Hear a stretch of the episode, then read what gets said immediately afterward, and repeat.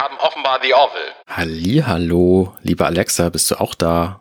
Ja, hallo und moin, Arne. Alexander, bist du auch da? Ich bin auch hier. Moin Arne, sei mir gegrüßt. Und du bist auch da, weil du hast uns ja schon begrüßt. Ja, unser lieber Gastgeber. Richtig.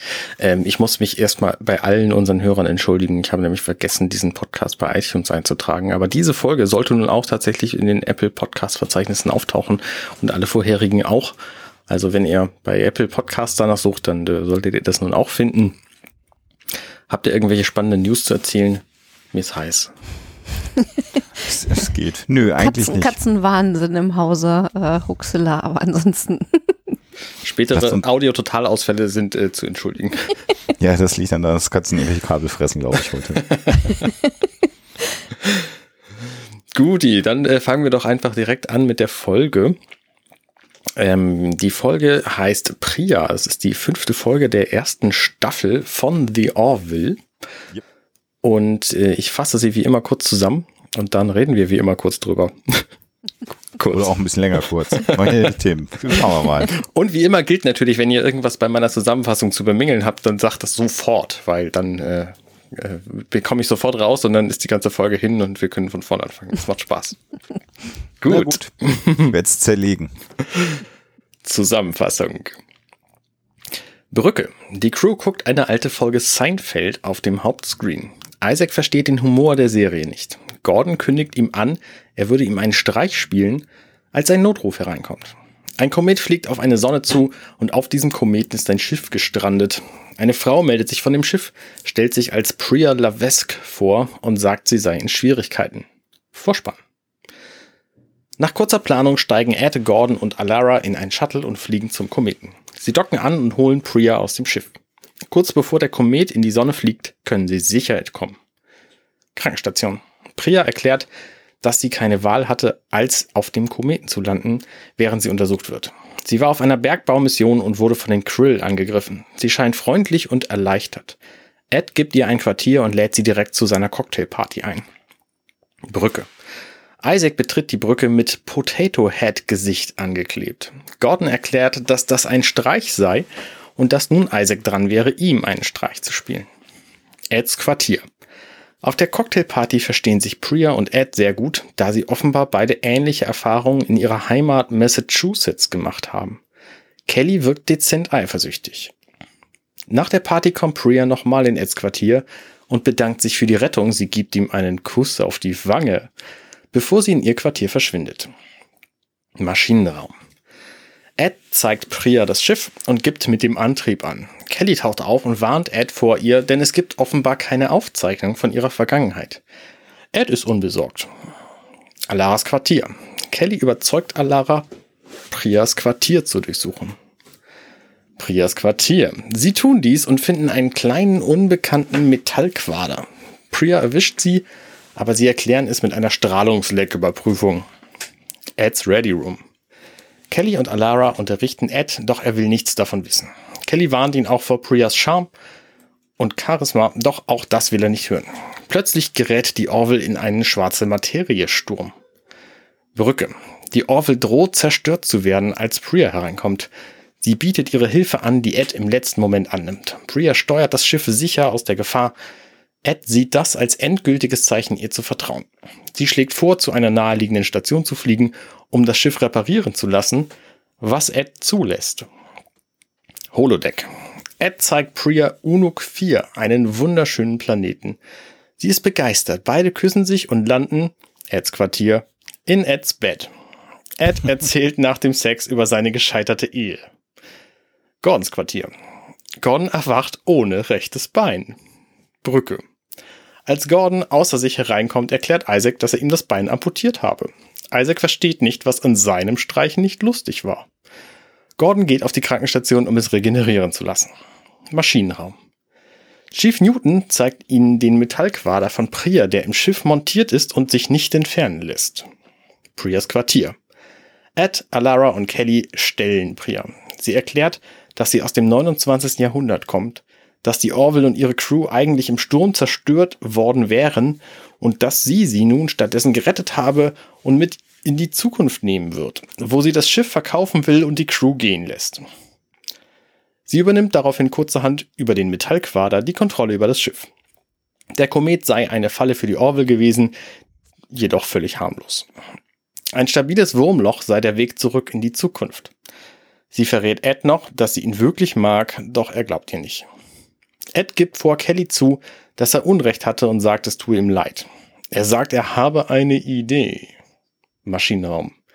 Ein Energiestrahl aus einer Handfeuerwaffe beschädigt den Quader nicht, doch Jeff Newton holt einen regulären Metallbohrer, der funktioniert. Isaac steckt seine Kabelfinger in den Quader, wird jedoch sofort zurückgestoßen und scheint anschließend leblos. Krankenstation. Isaac, lieb, Isaac liegt neben Gordon, doch Newton und Claire können aktuell nichts für ihn tun. Gordon lässt sein Bein reparieren und sagt zu Isaac, dass der Streich eigentlich doch sehr, sehr gut war. Ed ruft Gordon auf die Brücke. Brücke. Die Orville erreicht das Wurmloch.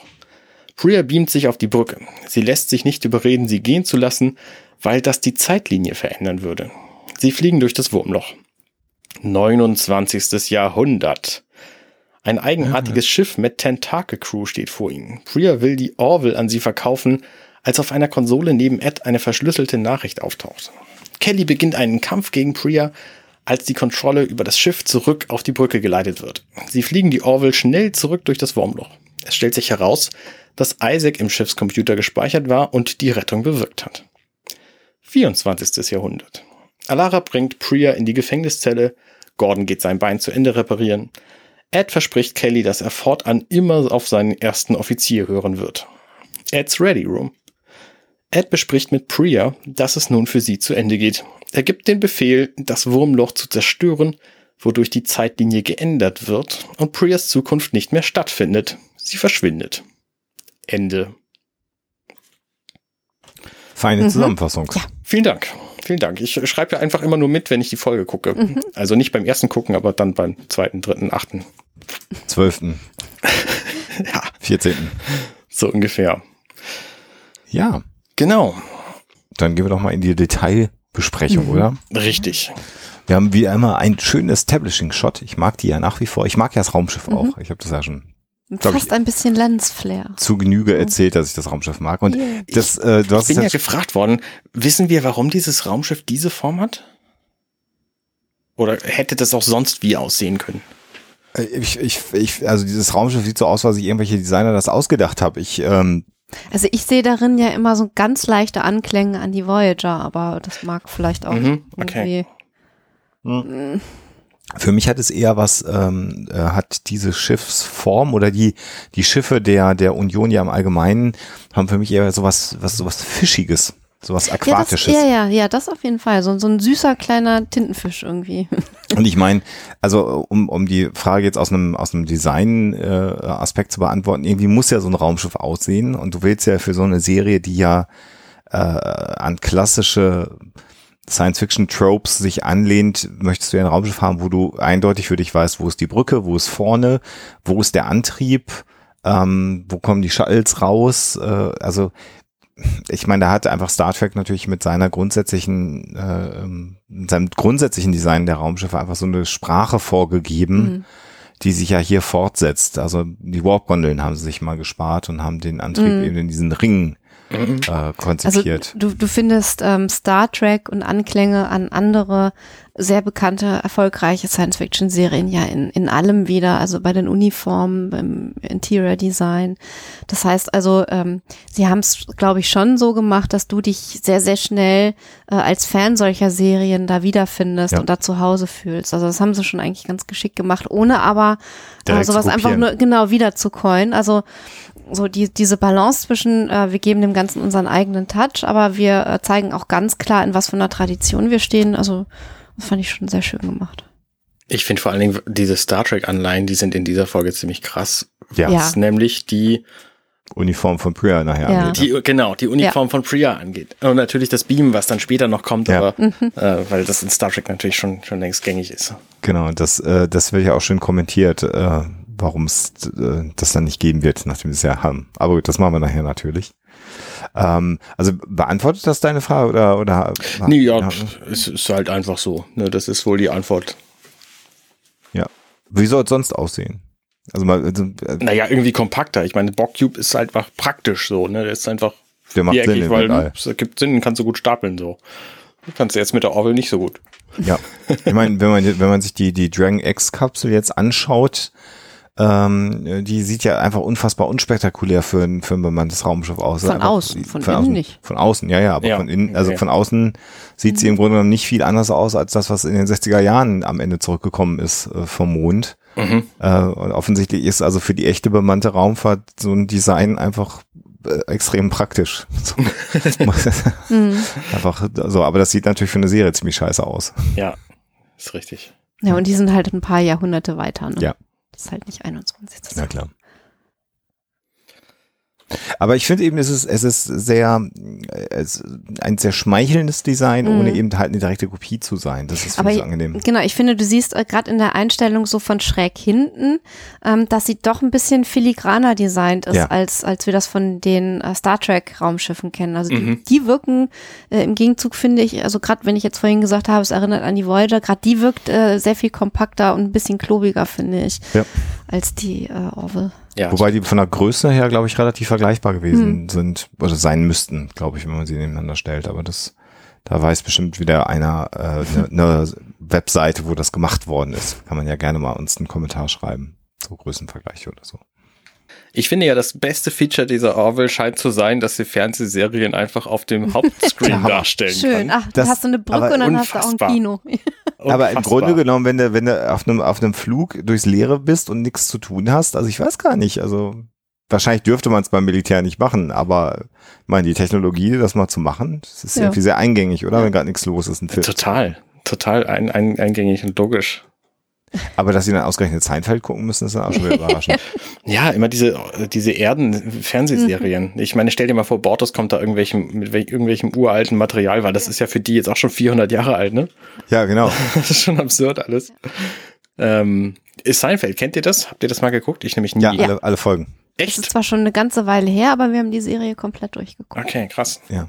Ist halt War die- also wohl gut. die- Der, gegen, also sagen wir mal so, dass, wie, wie bei vielen Serien hat mich das Ende etwas enttäuscht. Alle, das war ja auch Absicht. Ach so, Das Ende sollte Also einfach gut, unfassbar okay. enttäuschend sein, es musste einfach immer vorbei sein. okay. Also Seinfeld als Serie lebte ja im Grunde genommen davon, dass es, das war auch am Ende sozusagen die Tagline der Serie, dass es eine Serie über nichts ist. Mhm, okay. Und das ist es im Grunde genommen auch. Also das ist tatsächlich eine der am wenigsten vornehmlich geskripteten Sitcoms, die es gibt. Also du hast wirklich das Gefühl, da sind immer dieselben vier Nasen und du guckst in deren Privatleben rein. Natürlich gibt es da Handlungsbögen in dieser Geschichte, aber es gibt eine Folge, wo sie einfach äh, 25 Minuten oder wie lange so eine Folge damals war, in der Schlange beim, beim chinesischen Restaurant stehen und keinen Tisch kriegen. Und das ist die gesamte Episode. Und äh, Okay. es passiert dann in dieser Schlange ganz viel Scheiß. Und es gibt halt zig Episoden, wo sie in so einem Diner einfach nur blöd rumsitzen. Wahnsinnig viele Klassiker. Ja. Auch Dinge, die wir äh, zwischendurch immer mal zitieren wieder. Those pretzels are Are making, me thirsty. Ach, es ist so schön. Ja, Und der so- Anzug, der Swoosh macht. Der Ansatz. Es hat ja auch seinen Grund, warum es jetzt das äh, Apartment von Jerry Seinfeld aus der Serie, dem es als Lego-Set gibt. Also äh, Irre. Ja, sie haben auch wahnsinnig viele Staffeln, ne? 15 oder was? ich, weiß meine es nicht elf, mehr. glaube ich sogar nur. Es sind jedenfalls sehr, sehr viele und ich glaube, der Typ ist damit auch extrem reich geworden. Der heißt doch auch Seinfeld, oder? Nein, der Typ war ja vorher schon eigentlich äh, sehr bekannt in Amerika. Jerry Seinfeld. Jerry Seinfeld war ein Stand-up-Comedian. Ah. Oder ist ein Stand-up-Comedian, der sowieso sehr reich ist äh, oder sehr erfolgreich damals war. Und die Geschichte ist ja, dass in dieser Serie, er spielt sich ja auch selber. Er ist in der Serie ein Mhm. So ein bisschen Stand-up-Comedian. Pastewka-mäßig. Eigentlich. okay, verstehe. Genau, der viel Geld verdient und das geht immer darum, dass er irgendwelche Gigs in den Staaten hat und dann muss er immer einen haben, der in seiner Wohnung nach dem Rechten schaut und so. Also er spielt, er schauspielert auch nicht, sondern er spielt im Grunde genommen sich selber und hat halt völlig durchgeknallte Freunde. Wobei ich echt sagen muss, wenn wir dann noch einen Augenblick sind, der einzige Kritikpunkt, den ich ganz persönlich an dieser Serie habe, ist, dass ich gerade diese Stand-up-Teile von, von Jerry Seinfeld Nicht absolut finde. unkomisch finde. Also es ist so überhaupt nicht, überhaupt nicht lustig, so gar Ja. nicht. Also der Rest der Serie super, liebe ich. Also es sind ganz viele Sachen dabei, könnten wir echt mal wieder gucken. Ja. Ähm, aber, aber die Stand-up-Comedy, äh, Und ich- ne? Und ich, ich habe also die Folge hier sogar, das ist eine, das ist eine absolute Klassikerfolge. Ich weiß jetzt gar nicht, warum sie da gerade sind bei dieser OP, aber das ist halt auch so eine Folge, da geht's jetzt im Grunde dann auch die ganze Folge mehr oder weniger darum, dass halt so ein Minzplättchen Kramer, das ist sein Freund von Jerry Seinfeld, da ja reinfällt in diesen Menschen und der hat dann Probleme und darum geht es dann. Also das ist so, das ist so die Folgenstruktur. Ich, ich könnte mich jetzt gar nicht dran erinnern, warum die beiden da gerade sind bei der OP. Es kann aber auch daran liegen, dass es gar nicht erklärt wird, großartig. Das ist halt, das ist, das Zu lange her. das ist die Serie halt. Ja, verstehe. aber Okay, du hast vielleicht also der, 400 Jahre alt. Das ist irre. ja, der Witz, den sie da machen, das, ist natürlich logisch. Ne? Er äh, bietet ihm irgendwie einen Keks an und der andere will den nicht und dann Mhm. fällt der in diese OP rein, so in den, in den Patienten. Ähm, und dann lacht, lacht halt die Crew der Orville und Isaac versteht es einfach nicht, was auch ein schöner Aufhänger ist für diesen Subplot mit dem, mit den Streichen. Was ich ja auch sehr schön finde, ist, dass äh, nicht nur Isaac es nicht versteht, also zumindest Bortus reagiert nicht. Und man könnte jetzt ja auch das Gefühl haben, dass Bortus keinen Humor hat und wir werden ja nachher noch eines Besseren belehrt. Aber es gibt ja so eine Schuss, wo Bortus ganz, ganz ernst guckt. Und er Mhm, hat einen stimmt. Humor, aber sein, guckt immer ernst. aber sein Humor ist halt auch ein bisschen derber, das werden wir nachher noch hören. Ja. Ich finde es auch spannend, dass während sie diese Sendung gucken, im Hintergrund, da stehen so ein paar Leute links und rechts, die arbeiten offenbar tatsächlich. Ja, Ja, also die, die Chefetage guckt Fernsehen und der Rest ist aber noch am Arbeiten. Und eine ziemlich elaborierte Alienfrau hinter, hinter Isaac, ne? Also finde ich. mit Hairpiece und äh, richtig Prosthetics und Ja. Make-up. Wenn man da so guckt, die verschwindet so im Hintergrund und das ist aber auch Stimmt. jemand, der Ja, relativ ja. aufwendig als äh, Außerirdische hergerichtet ist. Ja. Und ich glaube, dass äh, der, der, der Pun hier, dass, dass Isaac ja sagt, erklärt mir das nochmal und dann sagt ja Gordon, naja, das jetzt zu erklären, ähm, das ist, glaube ich, auf der Metaebene auch nochmal so, eine, so, ein, so ein Anklang daran, dass man sich in Amerika zur damaligen Zeit immer gefragt hat, warum ist eigentlich Seinfeld erfolgreich? Warum ist das lustig? Es passiert doch die ganze Zeit nicht. Also es zog sich also auch durch den ganzen Erfolg dieser Serie immer das und es waren immer Leute, die es dann versucht haben zu erklären und die sind immer daran gescheitert, das zu, zu erklären. Und deswegen natürlich auch der Satz von Gordon, weißt du, es ist halt nicht lustig, wenn man dir den Witz erklären muss. Das passt natürlich auf die Situation, aber es passt halt auch auf die Serie Seinfeld. Und das ist echt sehr Ja, es lustig. ist halt, es ist halt lustig durch seine Absurdität. ja, Ja. ja klar.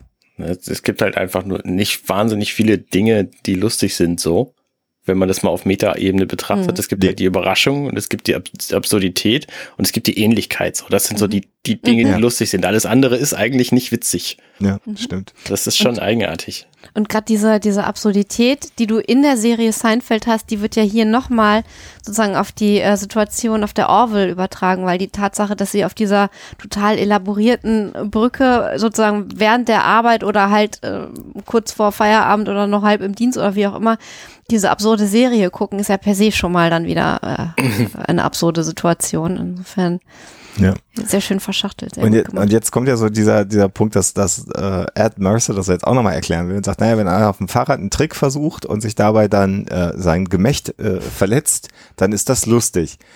Und das Lustige ist, dass dann, äh, dann kommt nämlich Bortus, der ohne mit der Wimper zu zucken sagt, da stimme ich zu. Aber er, er grinst dieser, er sagt, da stimme ich zu.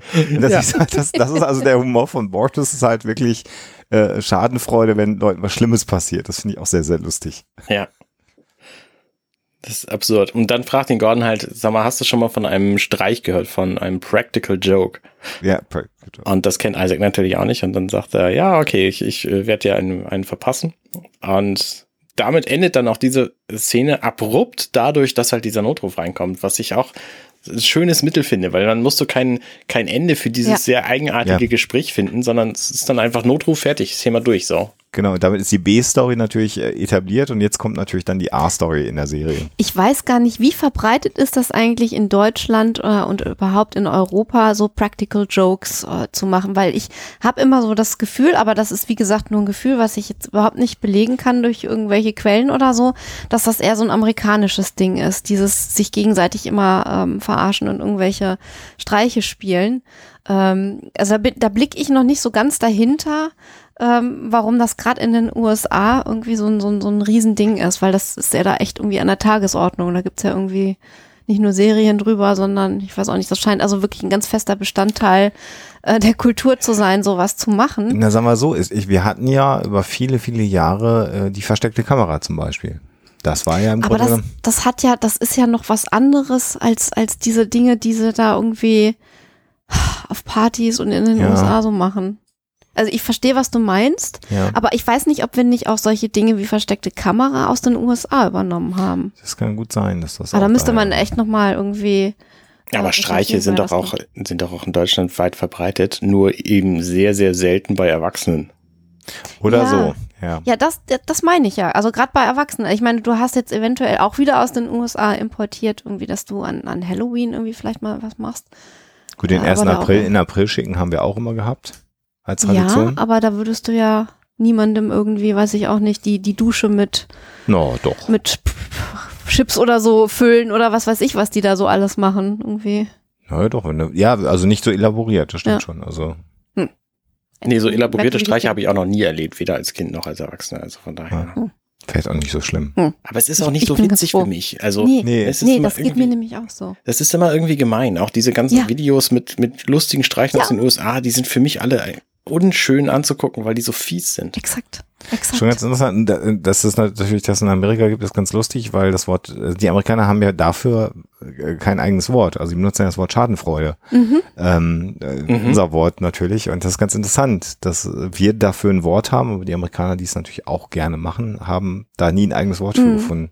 Aber Schadenfreude basiert ja nicht darauf, dass der, der sich freut, diese Schaden, diesen Schaden verursacht hat. Das ist ja mehr so ein zufälliges Mhm. Ding, Das ich. Bystander-Humor, ja, Mhm. stimmt, hast du recht. Das ist eher so, wenn du es mitkriegst, aber gar Mhm. nichts damit zu tun hast. So wie der Typ auf dem Fahrrad mit seinen Eiern, der die, die Genau. so dann also da, ich, also mir geht das so, wenn ich solche Videos sehe, weil es gab ja auch mal diese Shows irgendwie, wo jeder da sein lustigstes Heimvideo oder so äh, hinschicken konnte und dann ähm, ging es aber eigentlich immer nur darum, dass jemand, weiß ich nicht, schaukelt und von der Schaukel fällt oder weiß der Geier irgendwas.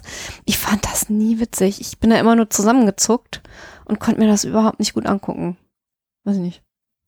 Hm. Also wenn das, wenn das gespielt ist in der Serie, so Physical Humor mäßig, okay, da lache ich dann eventuell auch. Aber bei tatsächlichen Videos, wo sich jemand die Haxen bricht, mm, I Da- don't know. Da lacht die Hoaxmistress dann auch einmal, wenn es gespielt ist, aber Ja. sonst versteht sie keinen. Sonst verstehe ich keinen Spaß. Liebe Aber- Zuschauerinnen und Zuschauer. So, Da lache ich dann ein gern einmal im Keller. im Keller. Genau. Genau. Genau. Und ob, obwohl sie so viel So. Spaß haben auf der Brücke, Ja. ähm, sind sie auch sofort wieder ernst, als es heißt, hier kommt ein Notruf und dann sagt Kelly, das ist ja bei uns um, ganz, ganz um die Ecke und dann äh, fliegen sie halt sofort hin. Genau.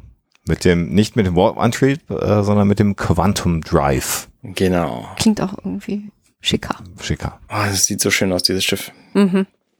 Ich finde auch, ich mag das, wie das aussieht, das Schiff. Es gibt doch bestimmt YouTube-Videos, wo sie einfach die Flugsequenzen alle hintereinander geschnitten haben. Das ist dann Mhm. der Orville-Porn.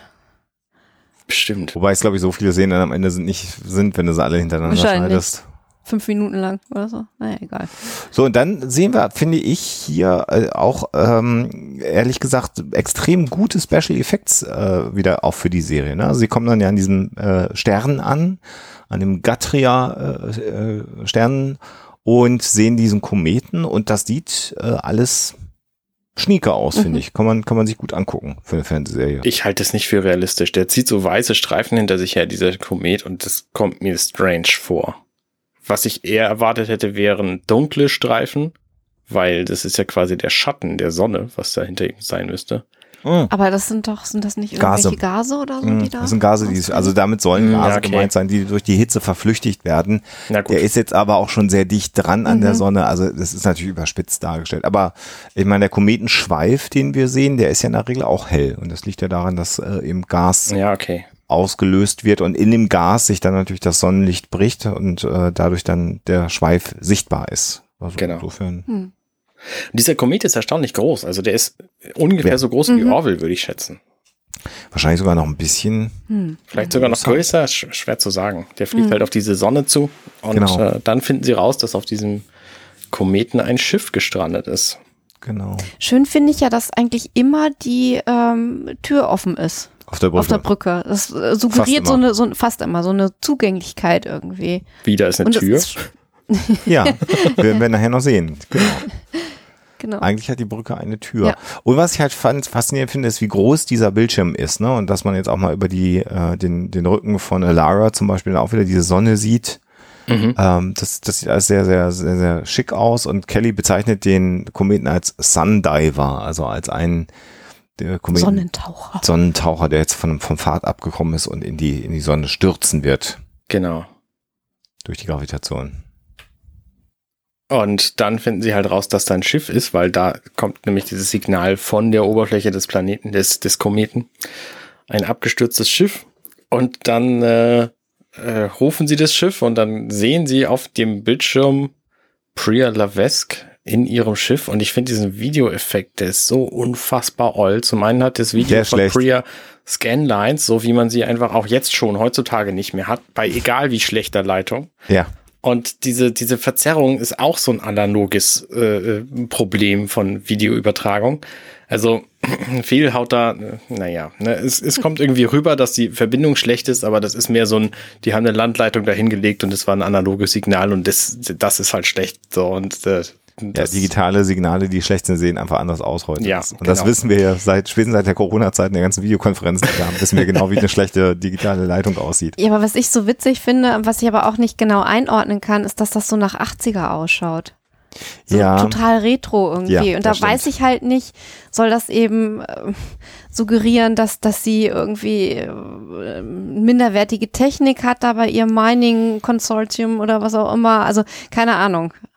Also es, ich ich habe da spontan an Babylon 5 äh, gedacht. hm, witzig. Ich habe spontan an Command and Conquer gedacht, weil da geht's nämlich auch um Konsortien und Was? Minen und so. Videos von echten Menschen. Ähm, Stimmt. Ah ja. So, und die, die sahen halt auch super schlecht aus, diese Videos, obwohl die damals versucht haben, gut auszusehen. Mhm. Ähm, ja, aber aber, was mit dem es hat damit auch auch nicht viel tun zu tun. Was ich ein bisschen eigenartig finde, ist, dass sie offensichtlich die Kamera auch, die sie da filmt, auf diesem Schiff in der Hand hält. Denn die bewegt sich äh, zum Hintergrund. Und wenn die im Schiff fest wäre, dann müsste der Hintergrund sich nicht Stimmt. bewegen. Stimmt, das Und, ist mir gar nicht aufgefallen. und die Kamera kann in zwei Stufen zoomen. Das finde ich auch sehr interessant, weil erst die Kamera sehr, sehr dicht an ihrem äh, Gesicht dran ist. Und man sieht quasi nur die Spitzen ihrer äh, Schultern. Mhm. Und dann sehen wir erst äh, äh, Ed im Gegenschnitt, wie er dann aufsteht ähm, und auf den Monitor zugeht. Und dann ist die Kamera ein ganzes Stück weit weg von ihr plötzlich. Man sieht ihren Oberkörper. Das ist auch Ja. ganz interessant. Also entweder ist sie jetzt einen Schritt nach hinten gegangen oder die ma- Kamera macht sich mit bewegt. ihrem Arm, macht ihren Arm oder kürzer, keine Ahnung. Oder Und das was Problem in der Videoübertragung äh, ist einfach die, die, der Zoom-Faktor. Das löst sich daraus. Oder so, das kann natürlich auch sein. Und äh, was wir hier sehen, ist natürlich, dass ihre äh, Uniform, die sie da scheinbar anhat, also eine sehr, sehr, sehr direkte Kopie von Star Trek. Mhm. Ja, schwarze Schultern und äh, roter Bauch.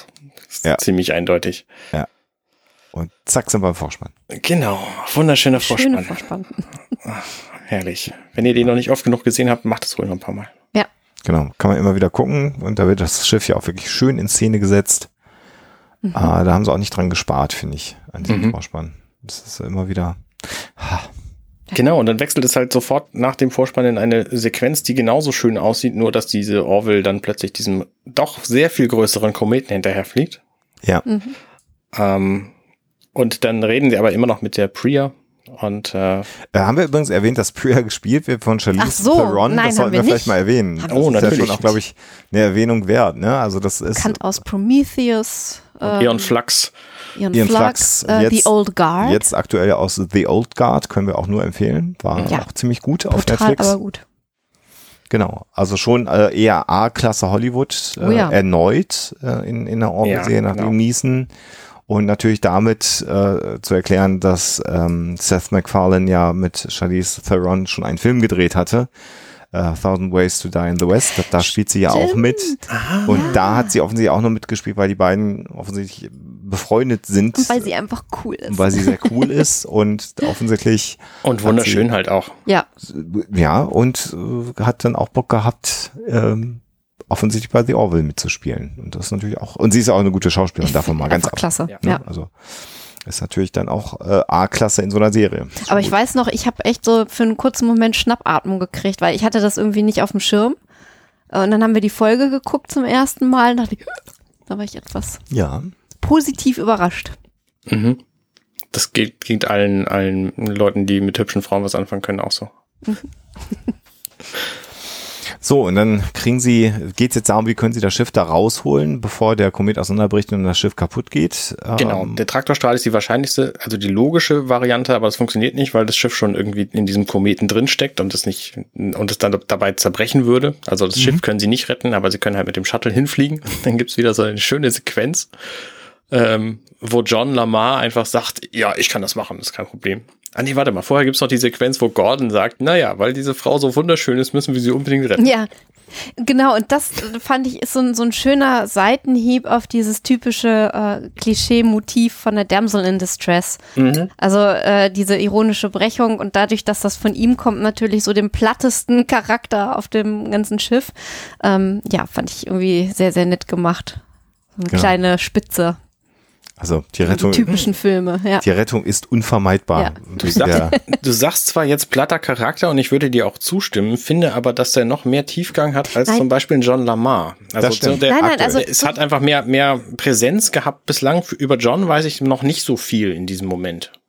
Nee, also ich meinte gar nicht platt im Sinne von, äh, der Charakter hat keine Tiefe, sondern es ist so der Charakter, den man so am ehesten halt mit so, einem- so einem ganz normalen, ähm, weiß ich auch nicht, 0815 Otto Normalverbraucher halt ähm, vergleichen könnte. Also der Charakter ist schon sehr, sehr gut gemacht und, und super gespielt und so. Aber es ist halt der, der vom Humor her ähm, und von seinen Sprüchen und von seiner Einstellung her so Otto Normalverbraucher am nächsten kommt, finde ich. soll er auch genau. sein. Ja. Der soll, er ist- der Mann von der Straße, Natürlich, der, ja. Genau. der alles kommentiert natürlich. Und Für- er ist auch halt relativ, er wird relativ dumm dargestellt. So. Ja. Genau, dann ja, John Lemar, also es geht dann darüber, äh, ich, ich könnte das machen, sagt John Lemar, und dann sagt er, ähm, dass der, dass die Gravitation eben dafür sorgen wird, dass der Komet zerbrechen wird. In Zwar acht Minuten, schon, ja, genau. Und dann sagt John Lamar zu Gordon, du kannst es machen. das ist sehr schön. Finde ich gut. Ja. Genau, und das passiert dann halt auch, dann steigen sie in ihr Shuttle, nämlich Lara, Ed und Gordon. Und, Und- fliegen natürlich, weil sie keine Zeit haben, dann auch sofort hin. Genau. Und äh, Kelly sagt aber nochmal, pass auf dich auf. Also so viel Zeit haben sie noch, dass sie also nach Besorgnis äußert. Mhm. Ähm, das kommt noch vor. Also es ist nochmal so ein kleiner Moment wieder in dieser Kelly-Ed-Beziehung. Da Ja, gibt's ja und- auch echt viele von in dieser Folge. Ja, gibt es viele davon und ich finde auch gerade, dass sie hier nochmal Besorgnis äußert äh, und das Verhältnis von ihrer Seite aus äh, ein ganz kleines Stückchen enger geworden zu sein scheint. Also, ja, äh, Ähm, klar. Ich finde, das spielt ja auch für den weiteren Verlauf der Folge nochmal eine Rolle und ähm, ist schon mal so eine Art Begründung äh, für ihre weitere Entwicklung in dieser Folge. Ja. Und überhaupt eben über die, über diese, ist jetzt die fünfte Folge, also nachdem sie ja überhaupt nicht miteinander konnten, haben sie sich ja schon wieder zusammengerauft, würde man vielleicht sagen. Ne? Und das kommt durch und eigentlich nicht nur zusammengerauft, sondern sie kommen sich mal wieder näher. Ja. Zumindest erstmal Ja, auf, genau. auf einer freundschaftlichen Ebene, sagen wir mal. Genau, sie verstehen sich halt immer besser. Das wird ja am Ende der Folge noch, noch klarer, als er dann sagt, hier, ähm, ich vertraue meinem ersten Offizier fordern. Mhm.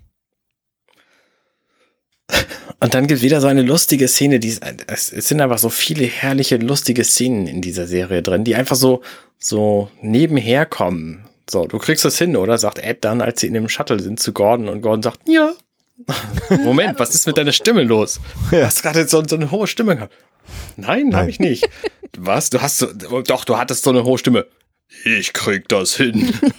Das ist super gut. Und der Blick dann auch Ja, von und ihm, er- er spielt das einfach großartig. Man sieht halt, dass er sich eigentlich gerade in, in die Hose macht, weil er feststellt, dass dieser Flug auch eine Nummer zu, zu heftig für ihn ist. Das ist schon ganz lustig gemacht. Und ja, dann sehen wir die, dieses kleine Shuttle über diesen dampfenden, da sind wir dann übrigens auch mit dem Gas aus, aus Dünstung Mhm. nochmal, Mhm. äh, Kometen Stimmt, ja. fliegt auf, ähm, auf das ja verschüttete Mining-Raumschiff, warum das da auch immer so reingestürzt ist. Obwohl wir das jetzt gerade so sehen, vielleicht verliert er auch einfach Teile der Komet. Auch das. Also vielleicht ist es einfach Staub. Ja. Wäre auch wirklich, denkbar. Genau, dann docken sie an. Das Schiff wirkt eigentlich relativ groß. Es ist interessant, dass sie da alleine auf diesem Schiff Mhm. ist. Äh, ist so eine Sache. Und Nö, eigentlich finde ich das nicht. Also wenn ich so. mal an den äh, Millennium Falcon zurückdenke, der Falcon ist ja eigentlich auch nur ähm, so mächtig und so äh, so gebaut, damit er ein riesengroßes Frachtelement vor sich herschieben Hm. kann. So, und das Ja. ist mit diesem Ding ja eigentlich auch so. Also der Teil, wo sie dann drin wohnt, der ist relativ klein. Sie hat nur unter sich einen riesengroßen Frachtcontainer, Okay. den sie natürlich dann auch braucht, um da irgendwelche Mining Goods zu transportieren. Also das Ja, finde ich schon plausibel genug. Ja, wobei das natürlich nicht unbedingt erklärt, warum sie das, den ganzen Laden alleine schmeißen kann. Also. Weil Das ist auch für, für, ne, also auch für, ein- für ein kleines Schiff mit großem Drumrum äh, brauchst du eventuell ein paar Leute, um. Aber lassen wir das. Ja, ist wie es ist.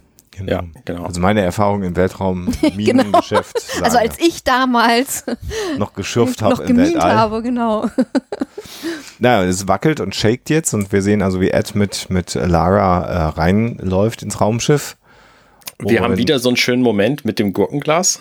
Wobei Ja. da der Effekt mich ein bisschen enttäuscht hat, wenn ich ehrlich Ging bin. dir das auch so? Ja. Da haben wir gar nicht drüber gesprochen, weil ich dachte so, jetzt ist der Spruch mit dem äh, Jar of Pickles irgendwie so einmal zu oft. Nee, das, So. das finde ich Nee, der. Effekt nicht, sondern der optische Effekt. Der optische Effekt. Nee, ich, ich fand es ein bisschen platt an der Stelle, weil er das immer sagt und dann irgendwie, Ja, es ist halt ein Running Gag, das kommt in jeder Folge vor. ja, ach, an dieser Stelle hat es mich Das wird ab der siebten Folge dann wieder lustig, Ach so. kann ich dich beruhigen. Aber der, der Visual-Effekt ist ein bisschen, Der ist mau, ja. schlecht. Ja, der sieht schon ziemlich, ziemlich oll aus. das ist, ja, mal davon ab. also, ja, das, aber gut, sie schiebt die Tür auf und dann sind sie bei Priya. Und das Kostüm sieht definitiv aus wie Star Trek. Ein bisschen variiert, aber es ist einfach ganz klar. Mhm. Also, kann mir keiner erzählen. Da haben sie sich einen Spaß erlaubt. Ja, ist Das ist okay. übrigens, wir können ja mal mitzählen, das ist übrigens eins. Äh, also Outfit von Charlize Theron in, in dieser Episode. Ne? Also merken wir uns jetzt mal gerade eins. Da kommen noch ein paar, ja. Mhm. Auch, obwohl man die vielleicht auch nicht Outfit nennen sollte, was sie so trägt.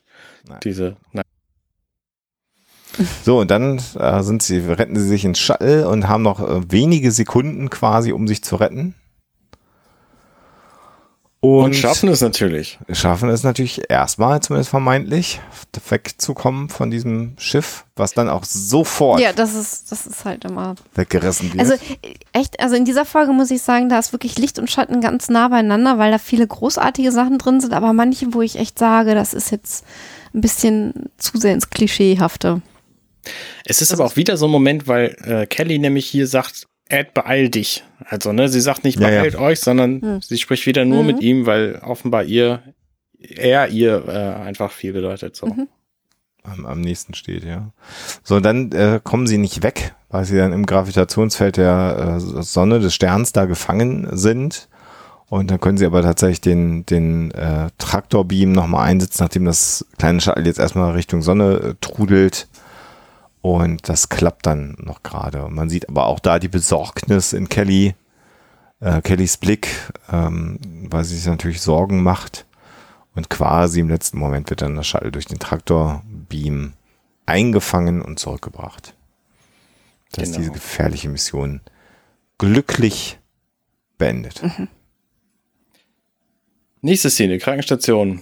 Priya wird gecheckt von Claire Finn, die in dieser Folge sehr, sehr wenig äh, Screentime kriegt. Ja, ja, stimmt. ähm, und erklärt dann auch direkt, warum sie auf diesem Kometen gestrandet ist, was so ein unübliches Verhalten ist. Aber sie war offensichtlich ohne Strom und der Komet hatte Strom und sie hatte die Option im Weltraum zu treiben oder auf diesem Kometen irgendwie zu, zu crashen und dann irgendwie den Strom daraus zu saugen. Ähm, ja, es klingt erstmal plausibel, was sie so sagt. Nette Details äh, auf der Uniformjacke, finde ich. Also das unterscheidet sie dann natürlich schon wieder Ja. von den Star Trek-Uniformen. Mhm. Ähm, das, weil die wirklich en Detail sehr, sehr nett gemacht ist. Ja, sehr viele Texturen Mhm. halt, ne? Also da sind einfach sehr viele Rillen, Mhm. sehr viele Muster. Mhm. Die Ellbogen haben so eine Art, ja, wie sagt man, Motorradpolster oder sowas da dran. Aber auch, auch die hat wieder so das typische Problem und da weiß ich halt nicht, ob das eine Anspielung ist, äh, wie bei den alten Star Trek-Uniformen auch, der Reißverschluss hinten, was ja nun mal irgendwie so maximal unpraktisch ist. Wo sie doch vorne Ja, auch rein. vorne, aber das ist fake. Also das ist halt geschlossen. Und hinten, Ah, wenn du nochmal äh, guckst, wenn man sie von hinten sieht, da siehst du halt, dass das ein Reißverschluss ist. Stimmt, sie hat was vorne, völliger Quatsch ist. vorne so eine gefakte Naht, hast Ja. recht, ja. Ja, damit sieht sie natürlich der, der Orville-Uniform Mhm. ein bisschen ähnlicher. Genau. Da weißt du halt nicht, da habe ich nicht drauf geachtet, ob die nur vorne ähm, geschlossen wird, die Ja, Orwell-Uniform. ja, es ist eine Jacke, tatsächlich mit Reißverschluss. Was Nee, die- ja auch Sinn macht, das heißt, da haben sie gelernt. Ich stellte mir gerade vor, die haben auch hinten Reißverschluss und man kann sie vorne und Ja. hinten aufmachen. Genau. Dann fällt es einfach Was? auseinander. Das wäre ja auch sehr lustig, ja. Ja.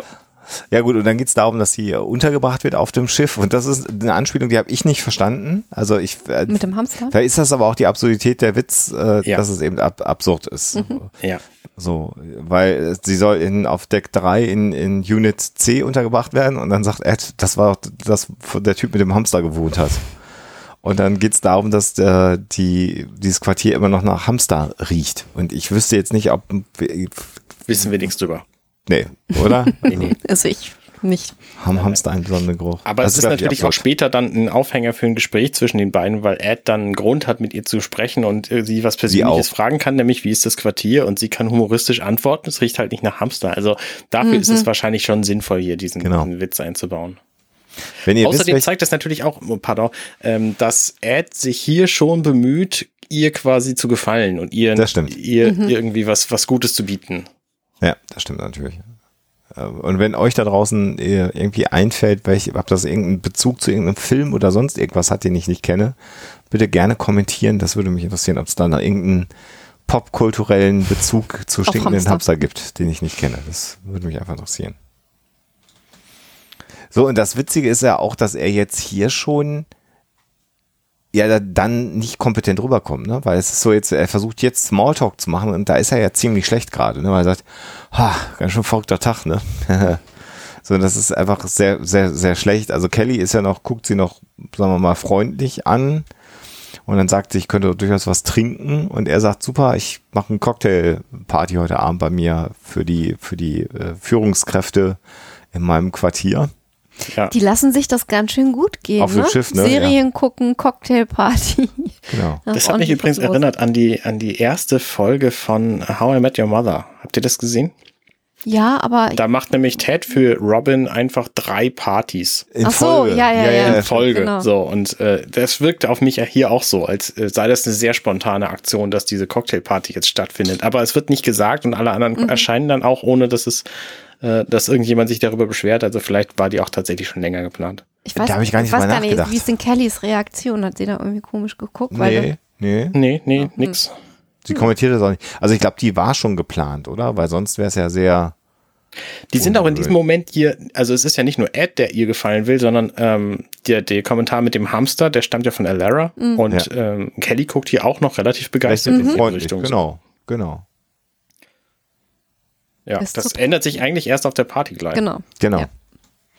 So, und dann sind wir äh, quasi, Ed ist ungeduldig und sagt, oh, ich muss gleich, muss gleich los, äh, muss alles vorbereiten. Und dann sagt Gohan, warten Sie mal kurz, Captain. Äh, und er sagt, was? Warum? Und dann sehen wir halt, warum. Weil nämlich Isaac mit Mr. Potato Utensilien auf seinem Gesicht reinkommt. Und das ist schon ziemlich geil. Das ist so, dass das äh, Orville-Pendant zu äh, wir äh, malen schlafenden Leuten auf einer Party mit, Fil mit, mit Edding irgendwelche Schnurrbärte oder so. Das ist halt vor allen Dingen auch ein total amerikanisches Ding. Ne? Mr. Potato Head ist halt Ja. ein amerikanisches Kinderspielzeug Ja. und ähm, das gibt's für uns vielleicht auch, aber es ist längst nicht so populär wie Nee, da das und deswegen So äh, oft war in auch Serien. in Toy Story, also ich kenne ihn halt auch nur aus Toy Story, diesen Typen. Ähm, und ansonsten habe ich den nie gesehen, weil ne, gibt's halt hier nicht quasi. Zum Grunde genommen ist es tatsächlich so ein kartoffeliges Ding mit Stecklöchern und dann kann man eben diese Accessoires oder Accessoires, äh, die wir hier an Isaac gerade sehen, in so ein, so ein kartoffelförmiges Ding reinstecken. Das Lustige ist, dass der Kopf von Isaac in der Tat von der Form her dem so ein bisschen ähnelt und das funktioniert natürlich super gut, dass jetzt diese Mr. Potato Head Accessoires äh, an, an Isaac dran gestöpselt sind. Das ist schon sehr lustig einfach. Ja. Und dann erfahren wir was Spannendes, weil Johnny ihn dann nämlich fragt, wie kannst du denn überhaupt sehen, wenn deine Augen von diesen Potato Head Augen verdeckt sind? Und er sagt so, ja, du weißt, ich habe einfach Sensoren überall. Ich benutze die Augen gar nicht, sondern das sind einfach optische Dinger, die für euch sind. So. Ja. Das äh, ist natürlich spannend, weil das bei allen Androiden, die wir ansonsten kennen, quasi nicht so war. Ne? Ich meine, wenn ich hier an C3PO denke, das, das, der hat halt Augen so. Ja. Was ich äh, interessant finde, ist auch die Tatsache, dass er jetzt von den Sensoren in seinen Augen sagt, ähm, äh, sie hätten das nicht als Gefahr wahrgenommen. Mhm. Das wird später, glaube ich, nochmal ganz interessant werden, wenn wir noch mehr über die Ra diese äh, technische Rasse erfahren, zu der I äh, Isaac gehört. Wobei die ja alle so, also ich will jetzt nichts vorwegnehmen, aber die sehen ja alle so aus wie Isaac. Ja. Und dann macht es wiederum keinen Sinn, wenn er sagt, es ist mehr oder weniger nur um menschlicher auszusehen. Aber Du, C3PO Ja. ist ja auch von, von äh, Skywalker gebaut worden, von dem Jungen. Ähm, und sieht aus wie alle anderen Protokolldruiden auch. Also von daher Das stimmt. kannst du der nicht wusste drüber das nachdenken. halt. Ja. So, nach dieser Sequenz, in der dann äh, Gordon ja ihn auffordert, jetzt bist du dran, mich zu veräppeln, ähm, sehen wir dann eine sehr schöne Sequenz, finde ich, wie wir mit der Kamera so außen an der Orville vorbeifliegen und dann so auf die Crewquartiere drauf zufliegen von außen durch die Fenster und da so ein bisschen auch reingucken können. Und das finde ich schon auch sehr elegant gemacht. Das ist ein guter Effekt, finde ich. Ich, dieser Moment, wo Gordon zu ihm sagt, so jetzt bist du dran, da sind bei mir sofort die Alarmglocken angegangen, weil jemand, der überhaupt keine Ahnung Mhm. Ja. von Humor hat, jemand so eine Aufgabe zu geben, so überrasch mich sagen, und mach irgendwas total kreativ. eigenartiges, sei kreativ so, das ist schon echt super gefährlich. Und ähm, das zeigt sich dann später auch. Mein Schock war dann echt groß. Ja. So, äh, kommen wir dann später zu. So. Gordons auch. Ja. Kann ich beruhigen. Ja, aber er wusste mehr über die medizinischen Möglichkeiten als ich. So. Das stimmt. ja. Genau. Genau, dann sehen wir jetzt eben, kommen Dieser Shot außen. ist ziemlich gut. Ja, ja, ist richtig. ist schön gemacht und quasi die Kamera fliegt dann bis ans Fenster dran. Und dann sind wir drin im Quartier von äh, Ed Mercer auf dieser Party und äh, dann hat Priya jetzt das zweite Kostüm Mhm. an. Und ich finde es so, so witzig, weil du da schon an dem äh, Outfit siehst von ähm, Kelly, äh, dass sie sozusagen, also es sieht ja so ähnlich aus, aber nochmal eine Schippe drauf. Ja, Irgendwie nochmal äh, so ein paar gerade sexier sozusagen und das Mhm. nimmt schon diese Eifersüchteleien irgendwie vorweg, die dann Ja, ja. unweigerlich auftauchen. genau. Also äh, Priya zeigt ja nicht wirklich äh, Haut, aber Kelly schon und Dekolleté. Das äh, ist ja bei äh, Priya nicht. Ähm, interessant finde ich hier äh, tatsächlich, dass die ähm, kulturellen Unterschiede, ich habe ja gerade Alara nochmal, die wirklich scheinbar ja so auch Schmuck trägt, ähm, wie ja bei ihr vielleicht auf dem Planeten üblich ist. Also ich finde, hier haben sich die Kostümdesigner auch echt Mühe gegeben, äh, so einen gewissen Einblick in, in die Kulturen ähm, zu geben. Das ist ein schönes Kostüm von Elara auch. Genau. Und die Herren der Schöpfung, äh, Erdenseits, sind halt sehr schlicht, elegant. Ich finde, im Vergleich zu, äh, zu Kelly sehen hier alle aus, als hätten sie nur so einen Schlafanzug an. Ja, sind oder oder Aber das ist natürlich auch legeren, gewollt. legeren Ja. Mhm. äh, äh, Jogginganzug oder irgendwie so. Ja. Ja. Abgesehen natürlich von Priya. Priya sieht aus, als hätte sie einfach sich irgendwie so ein, so ein Stück Stoff umgebunden und dann so ein bisschen Blumendraht drumherum gewickelt, was wahrscheinlich genau das ist, was die Kostümbildner auch gemacht haben für dieses Kostüm. Wobei das eine relativ aufwendige Corsage ist, ne? Ja. Also hinten, du siehst ja irgendwann auch noch mal, wenn es sich umdreht, dass das hinten geschnürt ist und so, dieses Ding. Also so unkompliziert ist es nicht, aber man fragt sich natürlich, wo hat sie das jetzt ja. so auf die Schnelle, aber egal. ja. Und also und was ist das für also was ist Von das Kelly für, geliehen. was ist das für Material? Das wundere ich mich. Also die hat ja auch dann noch so Armschienen. Das, Die dürfen das ist Kunststoff sein? oder so. Ja, ja, genau. Also irgendwas äh, So, so Plastik, Gummiartiges. Plastikdraht, Dings. Moosgummimatten. Es ist wirklich sehr abgefahren, das Outfit. Und dann hier unten mit so äh, äh, Stoff, der ja so ausgefranst Ja. geschnitten ist. Gut. Ja, und man sieht in dieser gesamten Szene, während Ed und Priya sich ja dann über Massachusetts und die Orte und diese komische Geschichte da unterhalten, wie Kelly quasi die Gesichtszüge entgleisen und sie immer angepisster wird von dieser ganzen Situation. Es, es beginnt ja auch im Grunde genommen damit, dass äh, Priya eine Geschichte erzählt wa- von einem Planeten, wo man bei Minenverhandlungen zunächst Mhm. mal sich untereinander die Genitalien zeigt. Als Zeichen von äh, Good Faith, von, von Guten Vertrauen. Willen, ja, ja, genau. Genau, von gutem Willen. Und das ist natürlich auch gefundenes äh, Fressen, äh, dass man das dann eben äh, erzählt. Und ähm, äh, dann sagt eben Gordon, ich weiß gar nicht, ob wir das übersetzen können, macht halt ein schlechtes Wortspiel im, im, Grunde genommen, was auch anzüglich natürlich ist. Ja. Und niemand lacht, niemand reagiert. Er trinkt Es dann ganz harm, peinlich berührt sein Bier. So. Genau, es gibt wirklich so eine, so eine wirklich awkward Silent von ein paar Sekunden und dann trinkt er sein, sein Bier. Ja, das ist sehr lustig. Genau, und dann kommt eben dieser Dialog zu, äh, über Massachusetts, äh, Massachusetts. Mein Gott, ich kann sowas nicht sagen. Massachusetts.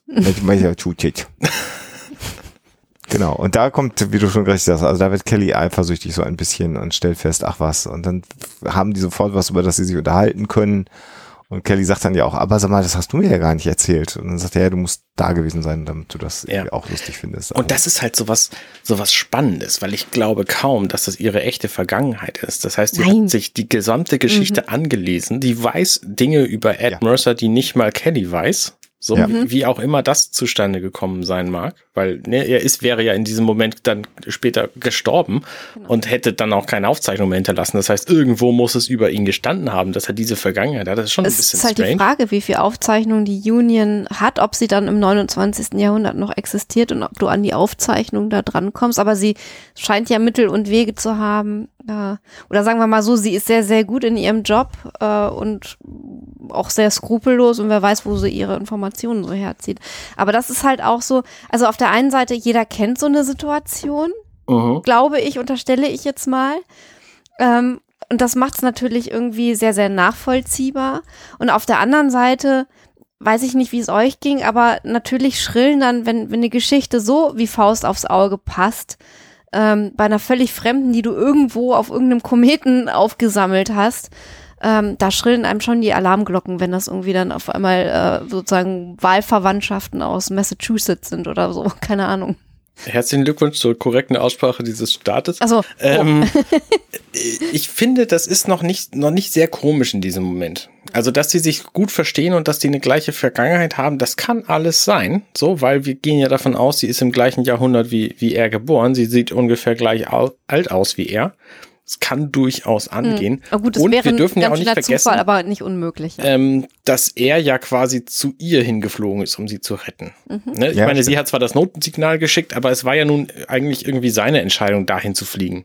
Nicht, dass er eine andere Wahl gehabt hätte, das war ja auch geplant, aber ähm, es fühlt sich halt schon so ein bisschen zufällig an noch. Ja, aber also ich weiß noch, dass, dass mein erster Verdacht war, den ich da hatte, ähm, dass sie irgendwie eine Spionin für die äh, Grill ist. ah ja, Mm. okay. Das weiß ich nicht, aber vielleicht habe ich der Serie da auch zu viel. Na gut. Weil er auch nicht Deception unterstellt, keine Ahnung. Aber es ist, Gut, also es, es kommt ja Mhm. noch genug Ja. Deception in dieser Mhm. Folge auf jeden Fall. Also für mich war auch klar, dass sie die Böse ist, weil ein Pony hat sonst niemand. Und außerdem spielt Ch- äh, Charlie Theron immer solche, ähm, sagen wir mal so, doppelbödigen Charaktere. Ja, das stimmt. Und aber ja, es stimmt natürlich auch, dass äh, wenn man sich jetzt die beiden nochmal anschaut, also Kelly ist schon extrem auf Abendgarderobe und, Mhm. und sexy ausgelegt. Äh, ja, also definitiv. Und wird aber trotzdem nicht beachtet, ne? Also das ist Und dann dieser Blick, wenn sie dann irgendwie äh, ihr Glas äh, austrinkt oder fast austrinkt. Das ist schon so Finde ich herrlich. Es ist so wundervoll gespielt. Also, Ja, und sie versucht irgendwie noch Begeisterung zu zeigen und Ja. kann damit überhaupt nichts anfangen und ist echt schockiert, wie, wie sie da hinten runterfällt gerade. Ja, Und kneift sie so einmal so die Augen so ein bisschen zusammen. ja, ist gut gespielt, Sehr auf jeden schön. Fall. Ja. Und im, im Grunde genommen, ich meine, die sind ja auch geschieden, also sie hat ja auch im Grunde genommen, also Mhm. warum, warum, also es ist ja, Mhm. ist ja völlig albern, jetzt eifersüchtig oder irgendwie so Ja, natürlich das, zu sein. ist, das ist so Ja, nachvollziehbar. ja, ja, ja, ist halt Also selbst schön. wenn, du- wenn du den, den Typen selber nicht mehr willst, du willst ja nicht unbedingt, dass er da irgendwie so. Eine andere äh, sie anlacht. Genau. Ihr, Ja. ihr kennt euch so doch da gar nicht großartig. aus. So, und dann äh, sehen wir die Reste von der Party und ähm, Ed ist am Aufräumen, sieht so ein bisschen zerstört aus, das Quartier, und dann kommt aber Priya nochmal rein. Ich finde das ja geil, dass sein Quartier eine Wendeltreppe hat. Das ist ja auch Mhm. für Star Trek-Verhältnisse, dass irgendwas zweigeschossig ist, abgesehen vom Maschinenraum, ist ja total unüblich. Das stimmt natürlich. Und äh, ist halt witzig, dass oben eben das Schlafzimmer Ja. ist und unten ist das Wohnzimmer. ist schon auch Mhm. Captain's Quarters halt. nice. Ja, Naja, gut, klar, es ist ja auch, ja. er darf ja ein bisschen mehr haben. Mhm. Ja. Genau. Und dann kommt Aber ein schönes Design. Also das ist so eine Wohnung, die könnte ich mir irgendwie auch vorstellen. Finde ich sehr. und jetzt sieht man das auch ein bisschen besser. Es ist tatsächlich nur Draht, ne, diese Corsage, ne? Oder ist das Ja, es ist halt so Ja, Blumen. sie hat ja da halt eh noch ein Oberteil drunter. ja abgefahren? Aber auch mit Ähm, Farbverlauf an den Ärmeln. und Ja, So, ne? ja, ja, es ist irgendwie sehr abgefahren alles. ja. Das ist schon ein kompliziertes Kostüm, ja. Das Mhm. ist das ist richtig. Das hat sie, das hat sie natürlich in der Tasche einfach dabei gehabt. Oder sich eben mal repliziert im Replikatorenraum. Den haben wir ja auch schon gesehen Ja, stimmt. in der Serie. Und äh, das ist auch so, dass Ed auch hier wieder total awkward ist. Also auch da so Smalltalk-mäßig. Also sie kommt jetzt ja schon nicht ohne Grund. Also es ist ja schon eigentlich offensichtlich, dass sie Mhm, Dass das ein Vorwand war, sich noch nochmal mal vorzustellen. wollen, sozusagen. Das ist ja auch eine merkwürdige Szene, ne? Alle haben diesen Raum verlassen Ja. und sind zu ihren Quartieren gegangen und sie kommt noch mal rein mit demselben Outfit. Ähm, Ja. Was hat sie gemacht in der Zwischenzeit? Ist sie in ihr Quartier gegangen, hat gesagt, hm, riecht nicht nach Hamster und dann kommt sie wieder, Mhm. oder? Genau. Also es ist schon, äh, es ist schon sehr, sehr offensichtlich, dass sie was von ihm will. Ja. Mhm. Ja, genau. Und er ist halt total awkward. Gut, gut, gut, gut. äh, wir haben noch was von diesem orangefarbenen äh, äh, Zeug, was äh, Flufflass äh, heißt es. Ja, ich Ähm. bin Vegetarier, nee, ich schmecke furchtbar, vergiss das. das. äh, genau. Ja. So, dann ist ihr Vorwand offiziell ist jetzt eben, dass sie sich nochmal bedanken möchte. Das hätte sie noch nicht anständig gemacht. mhm. Und er guckt halt auch ein bisschen bescheuert, ne? Also wenn man, er ist einfach, er ist halt auch smitten, würde man im Englischen sagen. Ne? Also er ist schon ihr auch sehr zugetan, um es mal so zu formulieren. Ja, ja. Und ähm, und fragt dann, das, das hast du ja schon gesagt, ne? Und wie ist ihr Quartier? Also tausend andere Sachen, die er hätte fragen können, aber er fragt, wie ist das Quartier? Und dann sagt sie, es schmeckt nicht nach Hamster. Es riecht, Riecht. auch nicht nach Hamster. Äh, riecht, Entschuldigung. Sorry. Ja. Genau, und dann sagt er noch, klauen Sie keine Handtücher, wir hatten hier keine, schon mal Probleme damit. Das ist auch so absurd. Ja. Ne, dass Ja, sie ja. auf dem Schiff das Dinge replizieren kann, Probleme haben, mit jemandem der Handtücher klaut. ist einfach Ja. undenkbar eigentlich. Übrigens sieht man, sieht man, wo das äh, Markenschild eingenäht ist an ihrem Rollkragenpullover. Ach. Hinten. Das ist sehr witzig. Das ist mir vorher gar nicht aufgefallen. Aber du siehst so eine feine Naht, irgendwie, wo das Schild sitzt. Ja, stimmt, tatsächlich. So, und dann gibt sie ihm eben einen Kuss auf Ach Gott, die keusch. Und da siehst du halt, jetzt siehst du halt die Schnüre. Ach, das ist, guck mal, da sitzt ein, eine Corsage drunter mit Reißverschluss und dann ist nochmal dieses Drahtding da drüber geschnürt. Abgefahren. Verdammte Axt. Also das ist äh, drei, drei Ebenen. Ja. Schön. Sehr, sehr Und die schön. Ärmel sind offensichtlich aus einer Art Handschuh drüber gezogen Mhm. über diesen äh, schlichten Pulli. Mhm. Herzlich Dann- willkommen beim Kostüm-Fable-Podcast Genau. The Orville. Ja. Aber man muss das ja auch mal analysieren. Und er ist auch ganz schön geplättet durch diesen Kuss, den er jetzt gerade gekriegt hat. Also er steht da einfach rum und atmet schwer und, Und fragt sich, ob sein Leben eigentlich so gut ein- ist. So ein, äh, guck mal, bei der hätte ich, glaube ich, eine Chance drin. So, das ist so, Ja, Wunder, ich bin ja auch ein toller Hecht. genau. Genau, also das, das dürfte so ungefähr der Gedankengang gewesen sein, der ihm da durch den Kopf geschossen ist. Genau. Dann wieder eine kurze Sequenz mit der Orville und dann sehen wir Kelly ganz zweifelnd, skeptisch, äh, argwöhnisch auf ihrem Sessel sitzen und dann macht sie eine Durchsuchung der Vega Förderkonsortium Personaldatenbank. Hab ich das? Ja, das war richtig. Ähm, wo nämlich Priya angeblich drinstehen müsste, weil sie dort äh, angestellt worden gewesen war und findet nichts. Und ähm, das ist natürlich der erste Moment, wo wir sehen, dass da irgendwas tatsächlich nicht stimmen könnte. Genau, und sie haben diesen schönen Metallbecher mit einer, mit einer Unionsgravur. Das Den finde ich möchte ich ja auch haben. sehr schönes, sehr schönes Merch. Das Mhm. muss es eigentlich geben. Gibt's aber Das leider gibt's doch bestimmt. Noch Nee. nicht. Also weiß nicht, vielleicht Oder? bei, vielleicht irgendwo bei Etsy ist einer selber die macht, aber Na, ich meine, diese Okay. Metallbecher, die kannst du dir einfach selber gravieren lassen. Das, ist, Mhm. das dürfte einfach zu sein. Ha- haben wir eigentlich hier schon mal über das, das Orville Experience gesprochen, Arne? In, Nein. Im Podcast? Nein. Wo ich hier gerade, also die nächste Szene sehen wir ja den, den Maschinenraum. Es gibt ähm, einen einen Typen, der mit der äh, Unreal 4 Engine vor vielen Jahren mal angefangen hat, die Enterprise D nachzubauen komplett. Ja, das wusste ich. Und das ist ja dann vom Netz genommen worden, weil CBS ihm die Lizenz dafür dann äh, entzogen hat. Er hat eine Abmahnung gekriegt und musste das vom Netz nehmen, obwohl das nicht kommerziell war, aber er durfte das nicht behalten. Und das war gut. Und es war richtig gut. Also die Idee war Mhm. wirklich eine komplette Galaxy-Class Starship nachzubauen, dass du die komplett von vorne bis hinten durchlaufen kannst. Und er hat dann angefangen, ein bisschen so aus Protest sozusagen die Orville nachzubauen. Äh, und dann gibt es die Orville äh, Interactive Fan Experience, so heißt das inzwischen. Und äh, Seth MacFarlane hat das mitbekommen. und hat gesagt, das ist eine super gute Idee, das unterstütze ich offiziell und hat sozusagen das Blessing jetzt von Seth MacFarlane bekommen. Hm, cool. Und The Orville Interactive Fan Experience ist jetzt bei Steam kostenfrei verfügbar. Man kann sich da mal die aktuellen Versionen über Steam richtig ah. offiziell runterladen. Und man kann, wenn man Spaß hat, deswegen erwähne ich das, jetzt schon beginnen, auf der Orville rumzulaufen. Es gibt so kleine interaktive Sequenzen und äh, das ist richtig gut. Also Schön, das ja. kann ich empfehlen. Mein Rechner ist ein bisschen schwachbrüstig leider dafür. Man muss schon auch einen guten Rechner haben. Aber da bist du ja gerade mit deinem Hackintosh ein bisschen aufgerüstet. Also wer da einen guten Rechner mit einer guten 3D-Grafikkarte hat, äh, kann da sehr viel Spaß bekommen, glaube ich, auf der Orville. Ja, sehen Sie demnächst in meinem Stream.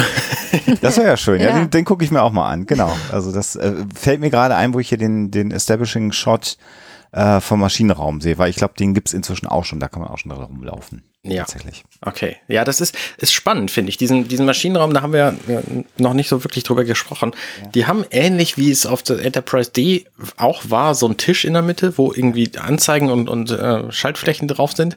Aber ähm, es sieht ein bisschen anders aus und sehr elegant, finde ich. Mhm.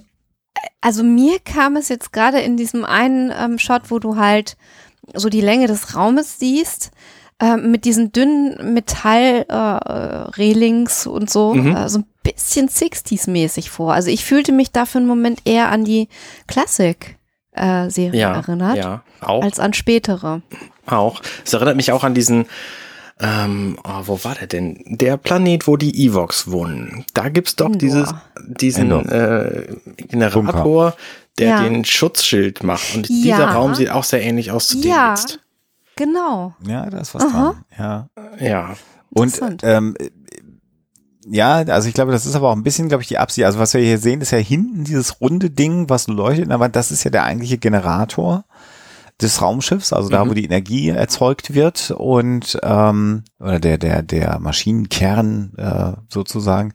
Und ja, diese Metallrehlings auf den Stufen da hoch, das ist recht, das hm. ist eher so mehr 60. Und, und der Witz ist, sie sieht nämlich auch eher so ähm, Klassik Star Trek-mäßig aus mit den Stiefeln und den kurzen, also Stimmt. der kurzärmeligen Uniformjacke. Genau, wir sind nämlich bei Outfit 3, angekommen. Also ja. auch hier. Ich glaube, das ist auch so, so, so, ein Zugeständnis gewesen, dass sie nicht ein doofes Kostüm tragen äh, musste, sondern ganz viele Kostüme kriegt. Das ist, glaube ich, eher ein Zugeständnis an Charlize Theron. Standen die Kostümwechsel im Vertrag? Ich habe keine Ahnung, weil, weil es macht ja aber, also sonst haben ja Stargäste ein oder zwei Kostüme und sie hat ja wirklich hier, wir werden weiterzählen auffällig viel. Aber jetzt binnen weniger Minuten das dritte Kostüm ja inzwischen an.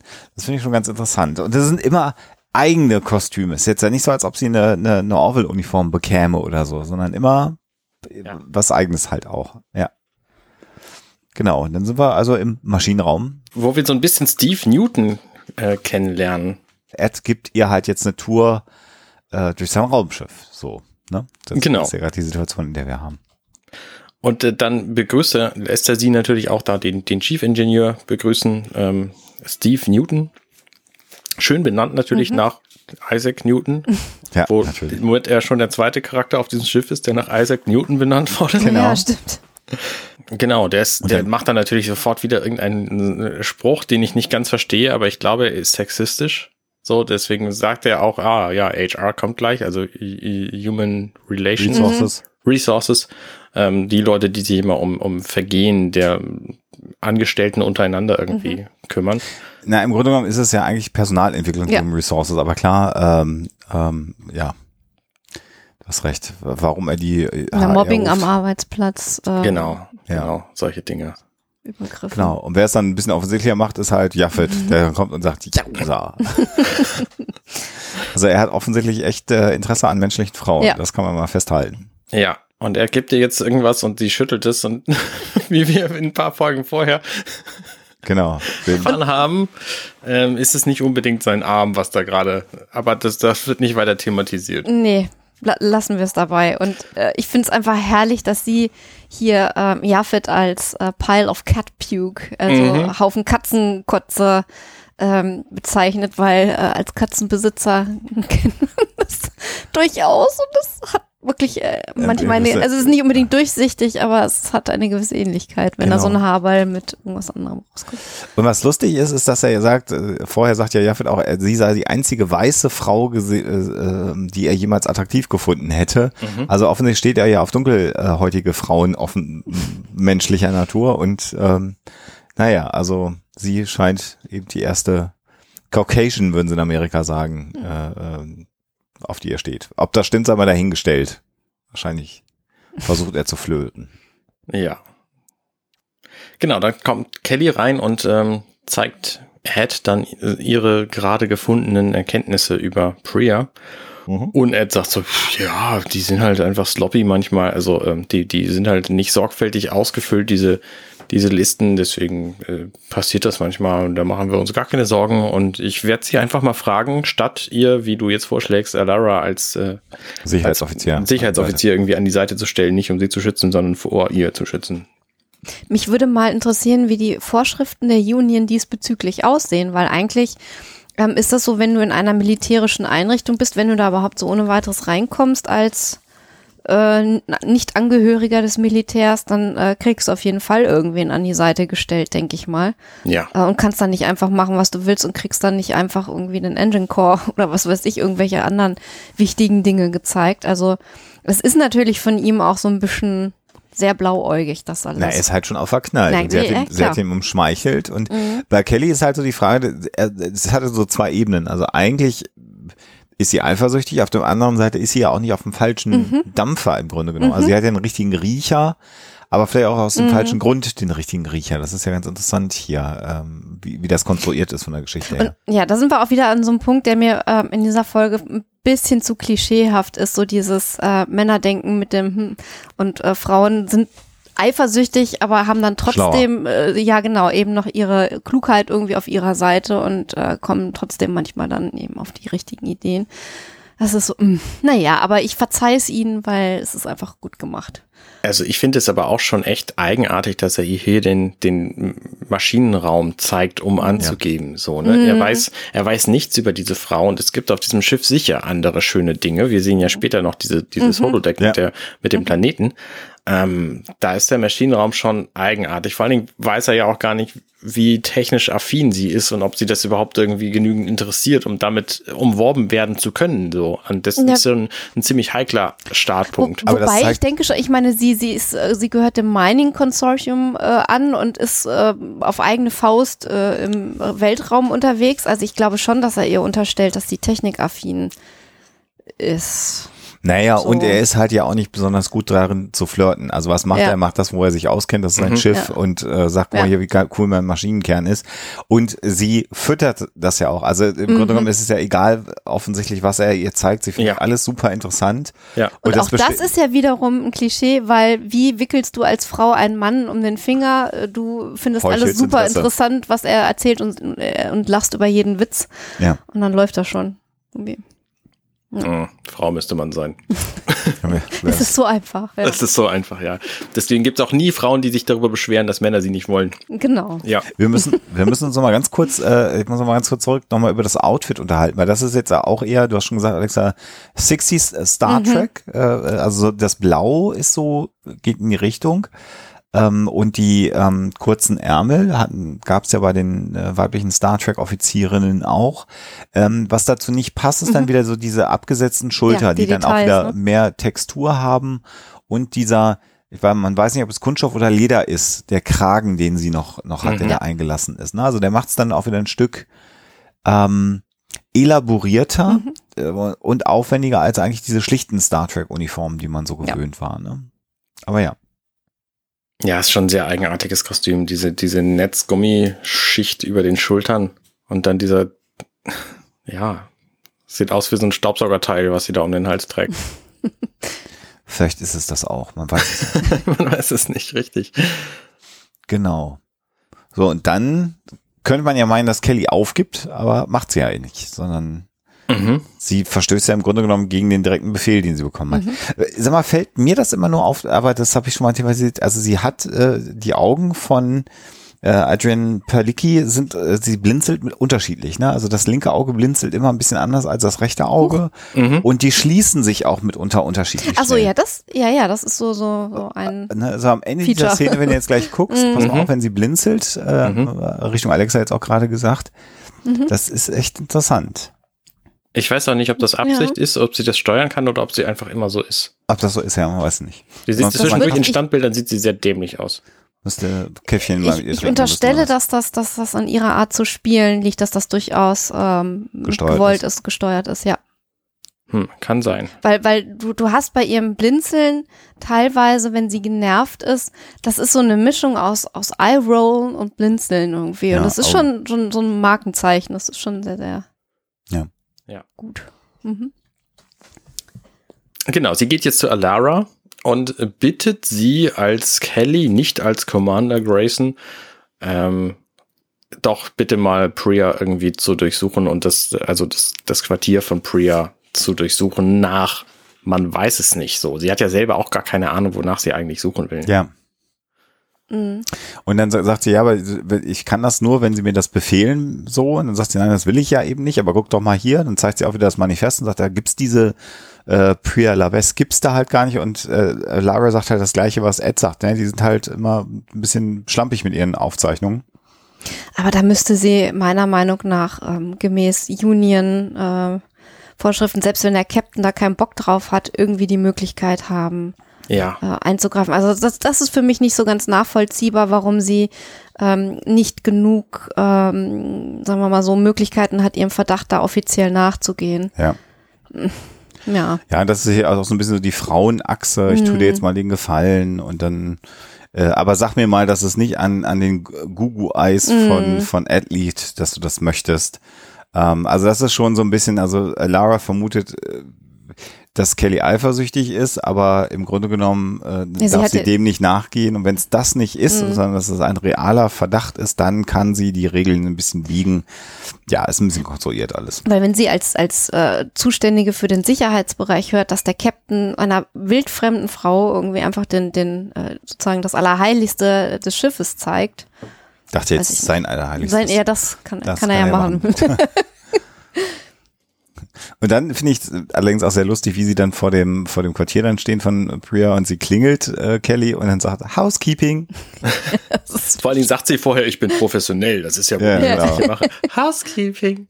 So, was hätte sie gemacht, wenn die da gewesen wäre? Das ist einfach völliger Quatsch. Ja.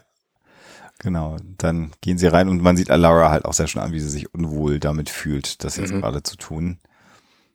Und ähm, ja, sie wissen halt nicht, wonach sie Mhm. suchen, also irgendwas, was un ungewöhnlich ist. Und interessant ist dann auch, dass Lara mal direkt ins äh, Schlafzimmer ähm, weitergeht. Und man weiß dann auch ehrlich gesagt nicht so genau warum, aber dann heben sie plötzlich mal die äh, Matratze hoch. Das ist aber auch so ein, so ein typisches Motiv, weil Ja, wo ja. versteckst du irgendwas, äh, was du schmuggelst oder halt Ja. geheim halten willst unter der Matratze Dann natürlich. finden sie halt einen Metallblock. Ja. Und den können sie nicht scannen. Ich finde es witzig, dass sie auch hier so tut, als sei diese Matratze drei Tonnen schwer. In Ja, ihrer typischen Alara tut so, als sei irgendwas Schwerhaltung. Und es ist eigentlich nur eine Matratze. So, und man weiß, es ist nur eine Matratze und sie kann die einfach hochheben. Das ist ein bisschen eigenartig. Und was mir auch auffällt, ist, dass dieser Raum mit dem Schlaf, mit dem Bett drin, der gleiche Raum ist wie auch der von Bortus und Kleinen und wie der Ja. von Gordon nachher und wie der von wo haben wir den noch gesehen? Ich glaube, es war es tatsächlich schon. Aber es ist halt immer derselbe Raum so. Also der Aufbau ist halt identisch und deswegen nehme ich mal an, es ist auch dasselbe Set. Macht, macht ja aber auch Sinn, weil Klar. die Quarter natürlich alle auch relativ identisch sind. Wie im Hotel halt. Wie im Hotel. Genau. Im Hotel? Genau, und dann können sie diesen, diesen äh, Kasten einfach nicht durchscannen ähm, und schmeißen ihn wieder zurück dahin, wo er war. Und dann kommt Priya rein und überrascht sie. Und sie tun auch äh, sehr, sehr überrascht. Und äh, hier, äh, Strahlungsleck und wir wollen ja nicht, dass du. Das ist halt einfach Gelaber so. Ähm, ja, Genau, total unauffällig. Also natürlich weiß Priya, dass da irgendwas im Busch ist. Äh, und da- dass sie natürlich nicht nach einem äh, möglichen nach Strahlenleck gesucht haben.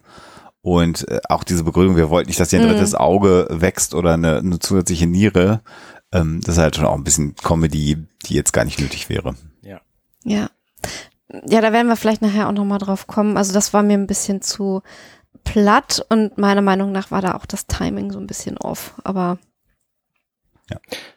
Wie das Timing war ein bisschen off, was meinst du? Also um, um wirklich komisch zu sein, ähm, der Dialog war für mich nicht schnell genug. Genau, hätte viel schneller Ähm, sein also es war halt ein bisschen zu behäbig, um, um äh, Comedy zu sein und so wirkte das Ganze halt einfach so ein bisschen awkward. Sollte, also ich ja, vermute, äh, ja, es sollte awkward sein, aber es hätte ja auch komisch äh, Ja. dabei sein können. Und das war es halt nicht so ganz. Mhm. Also es ist so ein Schlag daneben, genau. die Szene.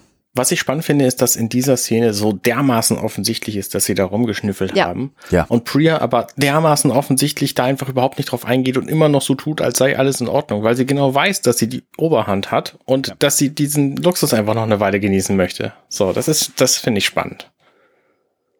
Genau, und darüber grübelt sie dann ja auch noch hier beim Szenenwechsel scheinbar nach, wie sie da so im Türrahmen steht. Genau. Und Man kann, man kann das sozusagen in ihren, äh, in ihrer Körperhaltung im Gesicht so ein Stück weit ablesen, was wir im Profil sehen. So, und dann kommt halt das raus, was rauskommen muss. Sie sind jetzt bei, beim Captain und müssen Bericht erstatten, dass sie das jetzt getan haben und er findet das überhaupt nicht lustig. Ähm, und äh, lässt sie jetzt auch relativ stramm stehen und äh, Lara lässt auch nicht zu, dass Kelly die Schuld übernimmt, sondern sagt, nee, ich war da selber dabei. Und und er gibt ihr dann auch eine eine ja, Verwarnung oder ein ein ein äh, Rep- Reprimand, sagt er im Englischen. Also er, sie kriegt einen Eintrag ins Klassenbuch sozusagen dafür, dass Und das ist so das- albern. Weil er begründet das mit, sie sind die äh, Sicherheitsoffizierung auf einem Unionsschiff. Sie durchsuchen keine Gästequartiere ohne guten Grund. Und das ist einfach genau falsch rum. So, sie hat, haben sehr, sehr guten Grund und sie So. haben sogar was gefunden. Exakt. So, Genau. Also ne, da ist er einfach Ja. sowas von over the top Ja. und, und neben der Spur, wie auch immer Ja. man das hier bezeichnen möchte. Äh, Ganz genau. Ja. Und es geht dann jetzt eben, dass sie dann sagen, ja, wir haben hier so eine Metallkiste gefunden, die wir nicht, äh, ein Rechteck, was wir nicht äh, scannen konnten oder ein Quader und er sagt, oh, sie haben einen Quader gefunden, oha. Und sagt dann, naja, das könnte aber auch genauso gut eine Gürtelschnalle gewesen sein, oder? Und dann sagt er, ja, im Grunde genommen könnte es auch eine Gürtelschnalle gewesen sein. Genau. Ja, Das das, sind die beiden auch äh, zu schnell, also Eingeknickt. ja, also Ja. da, ich habe mich gewundert. Ja, ja. Vor allem, wo die dann auch zugeben, ja, wie hätten sie auch ihr Tagebuch gelesen? Ja, nein, also wir haben es nicht gefunden, sonst hätten wir Weil natürlich. Das war lustig, ja. Ja. Das war, Weil klar, natürlich, das ist ja das, was du wissen willst. Da funktioniert der Humor dann auch wieder, weil es schnell ist ja, halt. Ne? genau. Also das da, ist da, genau stopp, da passt das Timing dann. Mhm. Ja, genau, genau. Und das Witzige ist halt, dass sie erst jetzt damit rauskommen. Also, ne, die reden erstmal eine Minute oder so und dann kommen sie damit raus, hey, wir haben aber was gefunden bei unserer Aktion. Und dann ist Ja. aber Ed schon längst auf seine, nee, das war Falschschiene, dass Ja. er sich dadurch dann auch nicht mehr, mehr überzeugen lässt. Und eigentlich, ja, das ist halt dumm. Ich frage mich gerade ernsthaft, äh, das ist jetzt eine äh, total unangebrachte Frage, aber ich frage mich gerade ernsthaft, ob Adrian Paliki in dieser Szene ihren Push-Up-BH nicht trägt. Sie, ja, ich habe mich die ganze Zeit gewundert, warum die Uniformjacke anders sitzt als sonst. Oder? Ja, da war schon mal mehr sozusagen. Ich weiß nicht warum. Sie das Sie, dreht sich aber Ja. leider auch nicht ins Profil, äh, dass, als dass man das verifizieren könnte. Aber ich habe mich die ganze Zeit gefragt, was da nicht stimmt. ja, oder? Das stimmt, das sieht sehr, Ja. sehr eigenartig aus. Mir ist das bis eben überhaupt nicht aufgefallen. Oder sind die anders jetzt, das geschnitten als in den Ich nehme an, Folgen? Ich nehme an, sie hat einfach eine zu große Jacke an in diesem Moment. Ja. Das kann natürlich sein, dass das ein. Pick-up-Shoot war oder irgendwas war mit ihrer Es- eigentlichen es Uniform oder dem eigentlichen. Kostüm. Also irgendwas ist anders. Ja. Das sieht einfach nicht gut aus, Mhm. äh, das Kostüm an ihr gerade. Nee, Moment, Moment. Ich finde, es sieht auch nicht schlecht aus. Ich, es sieht nur sehr ungewohnt aus, weil sie Anders. normalerweise sehr körperbetonte äh, Oder so. Kleidung trägt und das jetzt halt auch nicht tut. So. Äh, Sieht nicht gut aus, ist auch falsch. Du hast völlig recht, es sieht anders aus, als wir das sonst gesehen haben. Es- Es ist halt nicht so schmeichelhaft, ne? Es ist nicht so vorteilhaft. Feminin. Vielleicht Es soll ist sie auch halt nicht so feminin. Es ist genauso eine Klamotte, wie alle anderen Klamotten auch sind. genau. Also, ob sie das wohl, das werden sie ja wohl nicht gemacht haben, um ähm, noch einen stärkeren Kontrapunkt zu den Outfits von ähm, Charlize denk, Theron denkbar denkbar wäre es ja schon, dass man das macht. Oh, das ist aber schon. Das wäre aber sehr perfide. Ja. Ja. es ist auf jeden Fall eine, eine größere Jacke, die sie hier trägt, weil sie, sie geht dann auf seinen Schreibtisch zu und dann sieht man sie so ein bisschen im Profil und Ja. normalerweise ist es erheblich enger. Genau, du hast recht. Die hinten Und auch, es liegt hinten auch Falten am, am Rücken und so. Es wäre natürlich schon interessant, wenn sie das tatsächlich, also wenn die Figur das in dieser Szene bewusst gemacht hat, um weniger. Hat sie das in der Szene auch schon, wo sie Alara äh, be Mhm. besitzen Ja, das, will? es ist mir schon irgendwie unbewusst an ein paar Stellen aufgefallen. Weil dann-. Versucht sie vielleicht tatsächlich damit schon irgendwie von ihren Motiven, von ihren persönlichen Motiven abzulenken. Hm. Müsste man jetzt nochmal gucken, ab wann das. Ähm, nee, das, da das trägt sie aber die andere Uniform. Da ist sie erheblich körperbetonter gekleidet. Okay. Bilde ich mir jedenfalls ein. Ich bin auch kein Experte. Vielleicht sollten wir Experten dazu fragen. Wenn ihr Experte seid, die ihr das hört hier, dann meldet euch doch mal bitte dazu. Guckt euch das an. Das ist so ab Minute 15, da könnt ihr das sehen. Ähm, ja. Vor allen Dingen muss ich da jetzt in den anderen Folgen nochmal drauf achten, wie die geschnitten sind. Ja. Hm. Also äh, am Anfang der Serie äh, war äh, das Kostüm noch anders. Mhm. Also auf alle Fälle. Äh, du, das kann natürlich auch wirklich sein, dass da irgendwas kaputt gegangen ist oder äh, äh, schmutzig geworden ist. Man weiß es halt nicht. Und dann hat man halt eine andere Jacke angezogen. Ähm, wäre ja mal denkbar, weil das der letzte Drehtag gewesen ist oder irgendwas und das musste schnell fertig werden. Gibt es ja tausend Gründe, warum das so sein kann, dass wir die Produktion am Ende nur selber wissen. Mhm. Ist jetzt auch egal, weil jetzt passieren ganz andere Dinge, nämlich es rumpelt und irgendwas scheint mit dem Schiff nicht zu stimmen. Genau. Und die beiden werden an Bord, äh, an die Brücke gerufen. Und da siehst du, Arne, Moment, stopp, bevor wir das, ähm, ja. das besprechen, äh, wollen wir noch über den sexuellen Inhalt dieses Gesprächs zwischen Ed und ihr reden, weil sie, äh, Kelly wirft ihr ja vor, hey, du findest ja diese Priya auch interessant und dann sagt Ed, ja, und wenn es so wäre, das ist, stimmt sogar und es ist aber total egal für uns. Ähm, und da hat er zum Teil zwar auch recht mit, aber trotzdem ist, hat sie eigentlich auch recht und das ist so eigenartig an dieser Szene ja. so. Ja, ja, also äh, klar, da kommt jetzt mit den Gugu-Eis, was ja eigentlich von Alara kommt, das haut sie ihm jetzt um die Ohren, mhm. ne? wo, wo sie aber Alara noch gesagt hat, nein, nein, nein, das ist nicht der Grund, also es ist also doch der Grund, also das beschäftigt sie schon, insbesondere weil das offensichtlich jemand anderem ja auch aufgefallen ist, dass er das getan hat mhm. und, ne, und er sagt, selbst wenn es so gewesen wäre, äh, dann, was du schon sagst, geht dich das nichts an.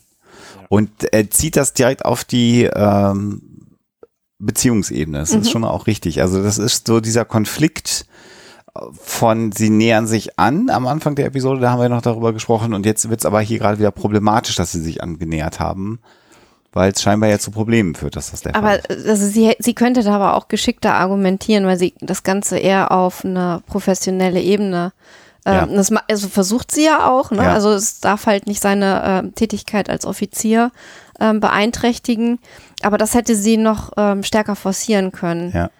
Ähm, weil, also da lässt sie ihn dann zu leicht äh, wieder von der Leine.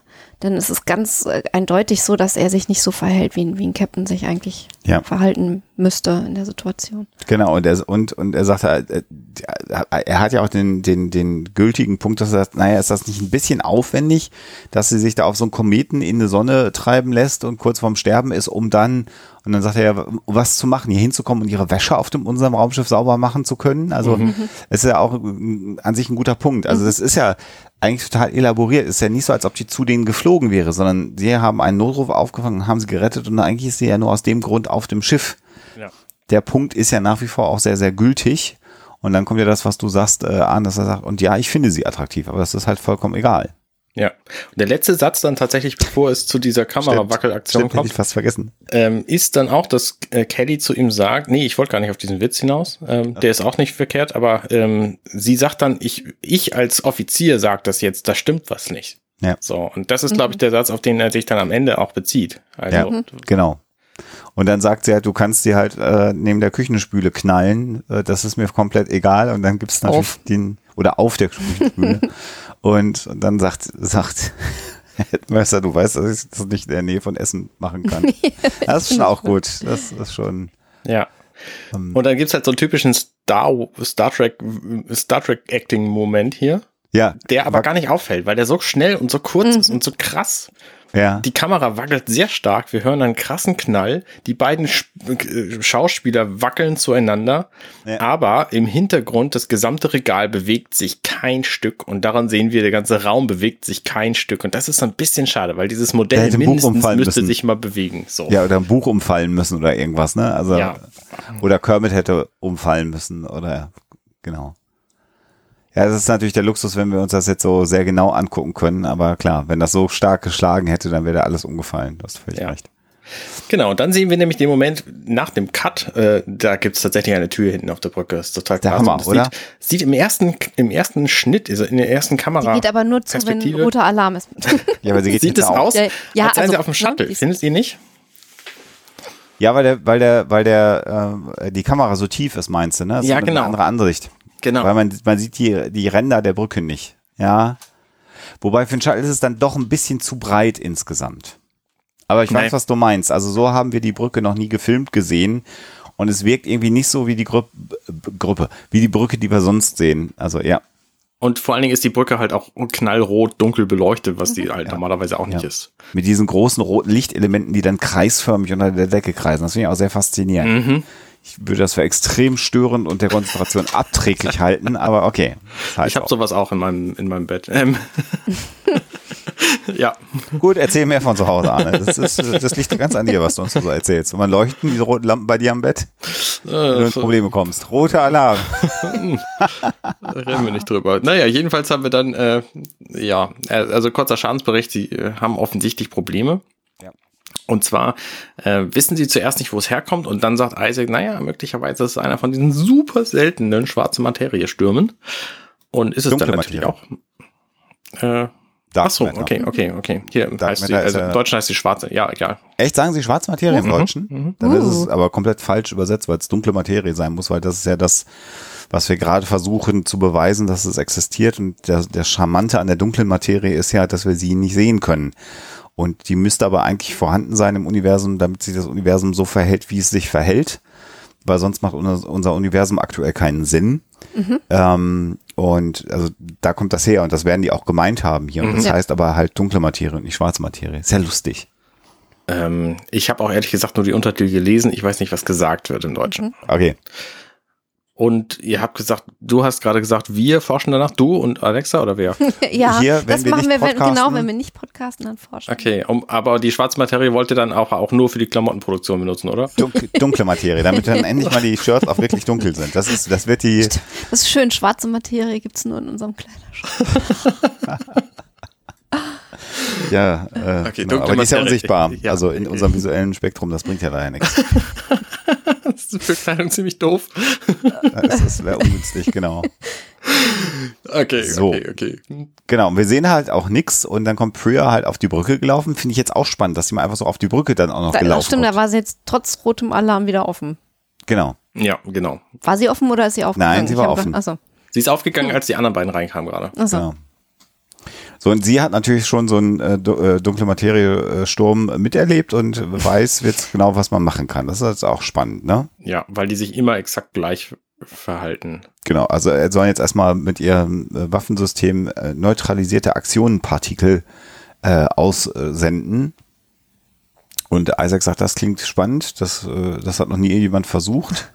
Während das Schiff halt ständig von diesen Schlägen getroffen wird. Genau. Und dann machen sie das halt auch. Und dieser Effekt ist ziemlich geil, muss ich sagen. Das ist sehr cool gemacht, was wir jetzt gleich Sitzt sehen. da die Uniform wieder anders? Von Kelly? Ich Ja. glaube ja. Ja, Ja. definitiv. Oder? Definitiv. Okay. Ja, ja, ja, ganz anders. Also unter Brust viel enger geschnitten als das andere. Oder? Sagt Ja. man so, ne? Würde ich mal sagen. Also mehr auf Figur. Definitiv. Hm. Na denn.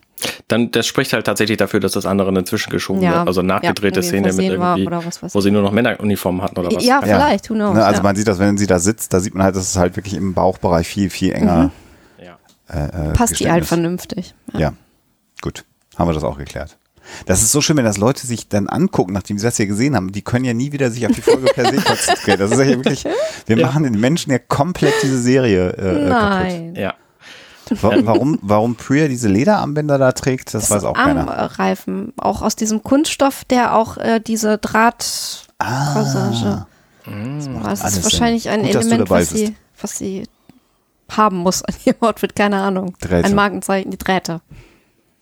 Genau. Und dann sieht man halt so einen schönen, schönen Blick von außen auf die Orville-Spitze, sag ich mal, wo die also einen grünen äh, Laserstrahl, äh, so einen, einen breit gefächerten Laserstrahl von links nach rechts äh, laufen lässt.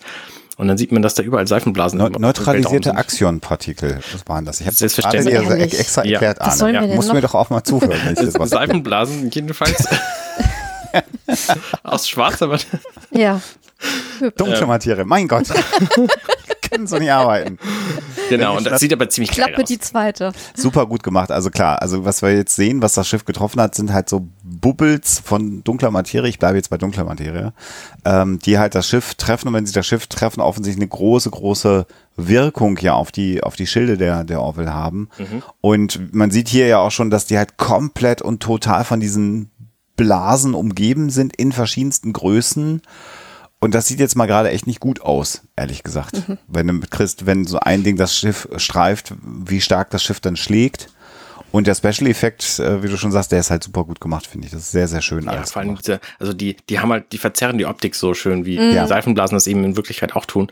Und besonders schön finde ich so bei, bei Minute 20, 45 ungefähr, ähm, wo die, Mhm. die Orville durch so eine Blase gefilmt wird und dann die, die fährt die Kamera raus durch Mhm. diese Blase weg und dann wabert so das Bild von innen. Das, also das sieht schon ziemlich scharf aus. Genau, also die, die Orville befindet sich dann wieder an einem anderen Punkt, in dem Moment, wo die Kamera in Anführungsstrichen aus dieser Blase rauskommt, weil dann diese Lichtbrechung vorbei ist. Das ist sehr, sehr schön gemacht, das Das stimmt. ist ein schöner ähm, Hintergrund für den PC. Das, Fällt mir gerade auf. das stimmt Standbild. auch. In der Tat, jetzt wo du es sagst, blöderweise äh, kriegt man den hier nicht raus. Naja, egal. Kriegt man nicht? Oh, das finde ich Nee, kriegt man nicht. schick. Warum nicht? Na, weil du keinen Screenshot machen kannst so. von DRM-geschütztem Material. Ach, das geht grundsätzlich nicht? Hab Nee, ich noch das nie probiert. Da siehst du mal, wie naiv ich bin. Ja, Okay, dann geht ich das nicht. das schon mal versucht. Müssen wir im, im Netz suchen. Gibt's bestimmt. Wir haben das auch auf DVD. Was? Da ist die Auflösung noch nicht so hoch. Gut, also äh, wir sind dann in der Werbepause ganz offensichtlich und äh, kommen zurück und äh, auch da wieder sehen wir dann hinten neben Bortus ein sehr elaboriertes Alienwesen schon wieder. Aber das Stimmt, ist, dürfte ja. die gleiche Spezies sein wie diese Dame mit dem tollen Hairpiece äh, vom Anfang. Ja. Interessant. Und Bord Mir ist jetzt erst klar geworden, dass du mit Hairpiece nicht Herpes meinst, sondern ein Haarteil. So. Oh, okay, also mit der, mit der elaborierten Perücke. Ja, okay, okay. Ich bin nicht so in der, in der äh, Haarpracht äh, bewandert. ähm, ah, vielleicht ganz gut für alle, die das Wort auch nicht kennen. Ha-. Haarteil. Haarteil. Perücke, was auch immer. Ein hartes Teil. Zauber auf. Das wird immer besser heute. Bortus, Bortus ähm, äh, teilt eben mit, dass die äh, diese Blasen von dunkler Materie eben stark die Deflektoren äh, schwächen und das Es raucht auch schon. es raucht auch schon, das ist auch so ein Klassiker, das dann immer dampft und raucht. Und ähm, ja, irgendwie weiß auch keiner, wie sie jetzt da rauskommen sollen. Und Gordon ist eben auch ein bisschen am Zweifeln, ob er das hinkriegt. Mhm. Und natürlich, jetzt wenig überraschend, sagt Priya, ich kann das. Und dann sagt er, sagt er halt, was, wie, was? Und dann sagt er, ja, ich habe das schon mal gemacht und gibt mir einfach die Kontrolle über das Schiff. Und natürlich ist Kelly da jetzt kein Freund davon, jetzt auch noch die Kontrolle über das Schiff zu geben. Und Gordon wiederum sagt, pff, von mir aus, also ob ich uns umbringe oder sie, nur nach dem Motto, äh, das ist jetzt auch egal. Äh, Ich kriege das eh nicht mehr hin. Das ist über meine Gehaltsstufe, ähm, sagt er im Englischen. Ja, und dann wird das Schiff eben nochmal getroffen und Bortus sagt so, das war's, wenn beim nächsten Treff, äh, Treffer die Schilde sind weg, dann sind wir kaputt. Und das ist dann der Incentive letztendlich dafür, dass Priya ähm, jetzt das Schiff übernimmt. Und interessant finde ich ja jetzt, in dem Moment, wo sie sich hinsetzt, kommen dann plötzlich ganz neue Features. Features äh, auf diesen, auf den Bildschirm. Die äh, der Orville. Aber kurz bevor sie sich hinsetzt, finde ich schön, dass sie sich nochmal beide ähm, Haarsträhnen aus dem Gesicht streicht, damit sie das auf jeden Fall auch äh, voll elaboriert machen kann. Das ist, das ist sehr schön. Genau, und dann zaubert sie halt Machst du irgendwie jetzt so eine. Hair-Shaming oder was, was machst du jetzt gerade? Nee, das ist einfach nur, das, das ist einfach, die Frauen, die so einen Pony haben, die haben einfach grundsätzlich. Hat sie so ein Pony oder ist das eine Perücke? Das ist eine Perücke. Oder? Ja, ne? So was Natürlich ist das eine Perücke. Danke. Außerdem, glaube ich, ähm, hat sie inzwischen dunkle Haare. Das, das ist auch Das ist ein, auch ein ein elaboriertes Hairpiece hier. Sagt Übrigens- keiner, dass er an nichts dazulernen kann. Die streichen sich übrigens beide im, im äh, selben Augenblick die Haare aus der Stirn, Kelly und äh, Ach, echt? Mhm. Ach, So tatsächlich. Synchron Haarstreichen. Warte mal. Das ist irgendwie sehr niedlich. Oh ja, Tatsächlich. witzig. Ja, Übersprungshandlung. Mhm. Stimmt. stimmt. Spiegelneuronen. Das ist ja Neurose. Das ist ja sehr interessant. Ja. Ja gut, und dann äh, fliegt sie jetzt, also das ist auch sehr schön gemacht, diese Sequenz. Äh, also Special Effects mäßig gefällt mir The Orville nach wie vor sehr, sehr gut. Mhm. Äh, also finde ich up to par. Das macht Spaß, das zu gucken. Das ist so ein bisschen, ähm, ich, der Vergleich drängt sich auf natürlich zu den, zu den aktuellen Star Trek Serien. Da finde ich, ist es zu viel, was Special Effects angeht. Also ich finde, da, da hast du immer das Gefühl, du siehst etwas, weil Special Effects gezeigt werden sollen, um der Special Effects willen. Bei Picard auch. Zum Beispiel bei Picard auch Ja? diese 3D-Menüs auf dem so. Raum. Das ist ein bisschen too much. Einfach Mhm. für mich. Das mag cool aussehen, aber es ist ein bisschen too much. Äh, Und was ich eben auch interessant finde, ist, äh, wir haben da in einem anderen Podcast, äh, Arne, ja schon einen, einen ganz kurzen Moment drüber gesprochen, The Mandalorian, Mhm. wo quasi dann Visual Effects im Grunde genommen nur noch dafür eingerichtet werden, dass, dass das dir gar nicht mehr auffällt, dass du irgendwas mit Effekten siehst, sondern im Prinzip im Wüstenplanet durch so unfassbar gute Visual Effects simuliert wird, dass es funktioniert. Und ich finde, das ist hier so für mich äh, The Orville in solchen Sequenzen. So ganz klassisches Sci-Fi-Fernsehen, wo du nicht, du willst gute Effekte sehen, die müssen aber nicht, nicht fotorealistisch sein, weil du weißt ja sowieso nicht, wie so ein, wie so ein äh, äh, Sturm aus äh, dunkler Materie aussieht. Aber es muss unterhaltsam sein und es muss geil genug aussehen, dass ich da Spaß dran habe. Und das ist genauso dieser Level, den, den äh, The Orville hier für mich hat. Das ist einfach, macht einfach extrem Spaß, sich das anzugucken, finde ich Mhm. Ist richtig. Weil es einfach neu ist. Also diese Bubbelblasen und dann die Bildverzerrungen immer wieder, dieses Spiel, dass die Kamera Mhm. durch die Blasen oder an den Blasen vorbei ist, einfach schick. Das macht Spaß zu gucken. Wo ich hier so dieses, diese Orville gerade von außen sehe, die hat ja so zwei Löcher. Wenn du von oben drauf guckst, Mhm. dann hat die hinten Mhm. zwar ein Loch, aber die hat auch irgendwie vorne zwei Löcher. Und das sie- sieht für mich so ein bisschen aus wie so ein Beckenknochen. Mhm. Ja, Also so, so, so Knochenstruktur hat auch so, so offensichtlich irgendwie in dieses Design mit reinge, reingewirkt. das ist auch das, glaube ich, Alexa, was, Was du ich meinte mit dem Filigraner. ja, Ja, ja, Mhm. Also die, die, die Star Trek Raumschiffe hätten dieses, diese Löcher da wahrscheinlich nicht, sondern die hätten Mhm. einfach so einen durchgehenden Rumpf und dann den Antrieb und das ist, ja genau, das ist Filigrane. Ähm, ich kenne ja Alexa jetzt schon ein bisschen länger äh, und ich vermute, dass das das war, worauf du anspielen wolltest. Deshalb äh, sprechen wir nur noch so in rudimentären Sätzen miteinander, weil wir Genau. sowieso immer wissen. Also wenn kein Aufnahmegerät läuft, dann äh, gibt es hier nur Fragmente in diesem Haushalt. Das muss reichen nach wir sprechen nur 22 noch in Jahren. Metaphern. Oh ja, genau. Oder Filmzitaten. genau. Ja, dann Genau. danke ich für eure Elaboriertheit. Ist toll, ne? Also deswegen sind wir auch mal so fertig, wenn wir so eine Folge Ja. aufgenommen haben. Also Ja, so ja. lange am Stück. gewohnt. Das ist, und ich bin immer so müde, wenn ich generell mit dir podcast, weil ich so viele Sätze am Stück Und dann auch, kommen auch noch die Katzen dazu, die immer nur piepen und wir piepen dann zurück. und können das nicht, wenn wir aufnehmen. Also Kommunikation im ganzen Satz. wir Nee. zerreden hier komplett die Dramatik dieser Entschuldigung. Sequenz. Ich finde das, ich finde das faszinierend, dass diese Sequenz so lang ist und so viel Special Effekt Ja. äh, Blasengeblubber drin hat. Wo, nee, ich habe das ja vorhin zusammengefasst. Ähm, das war so ein Satz, den kommen.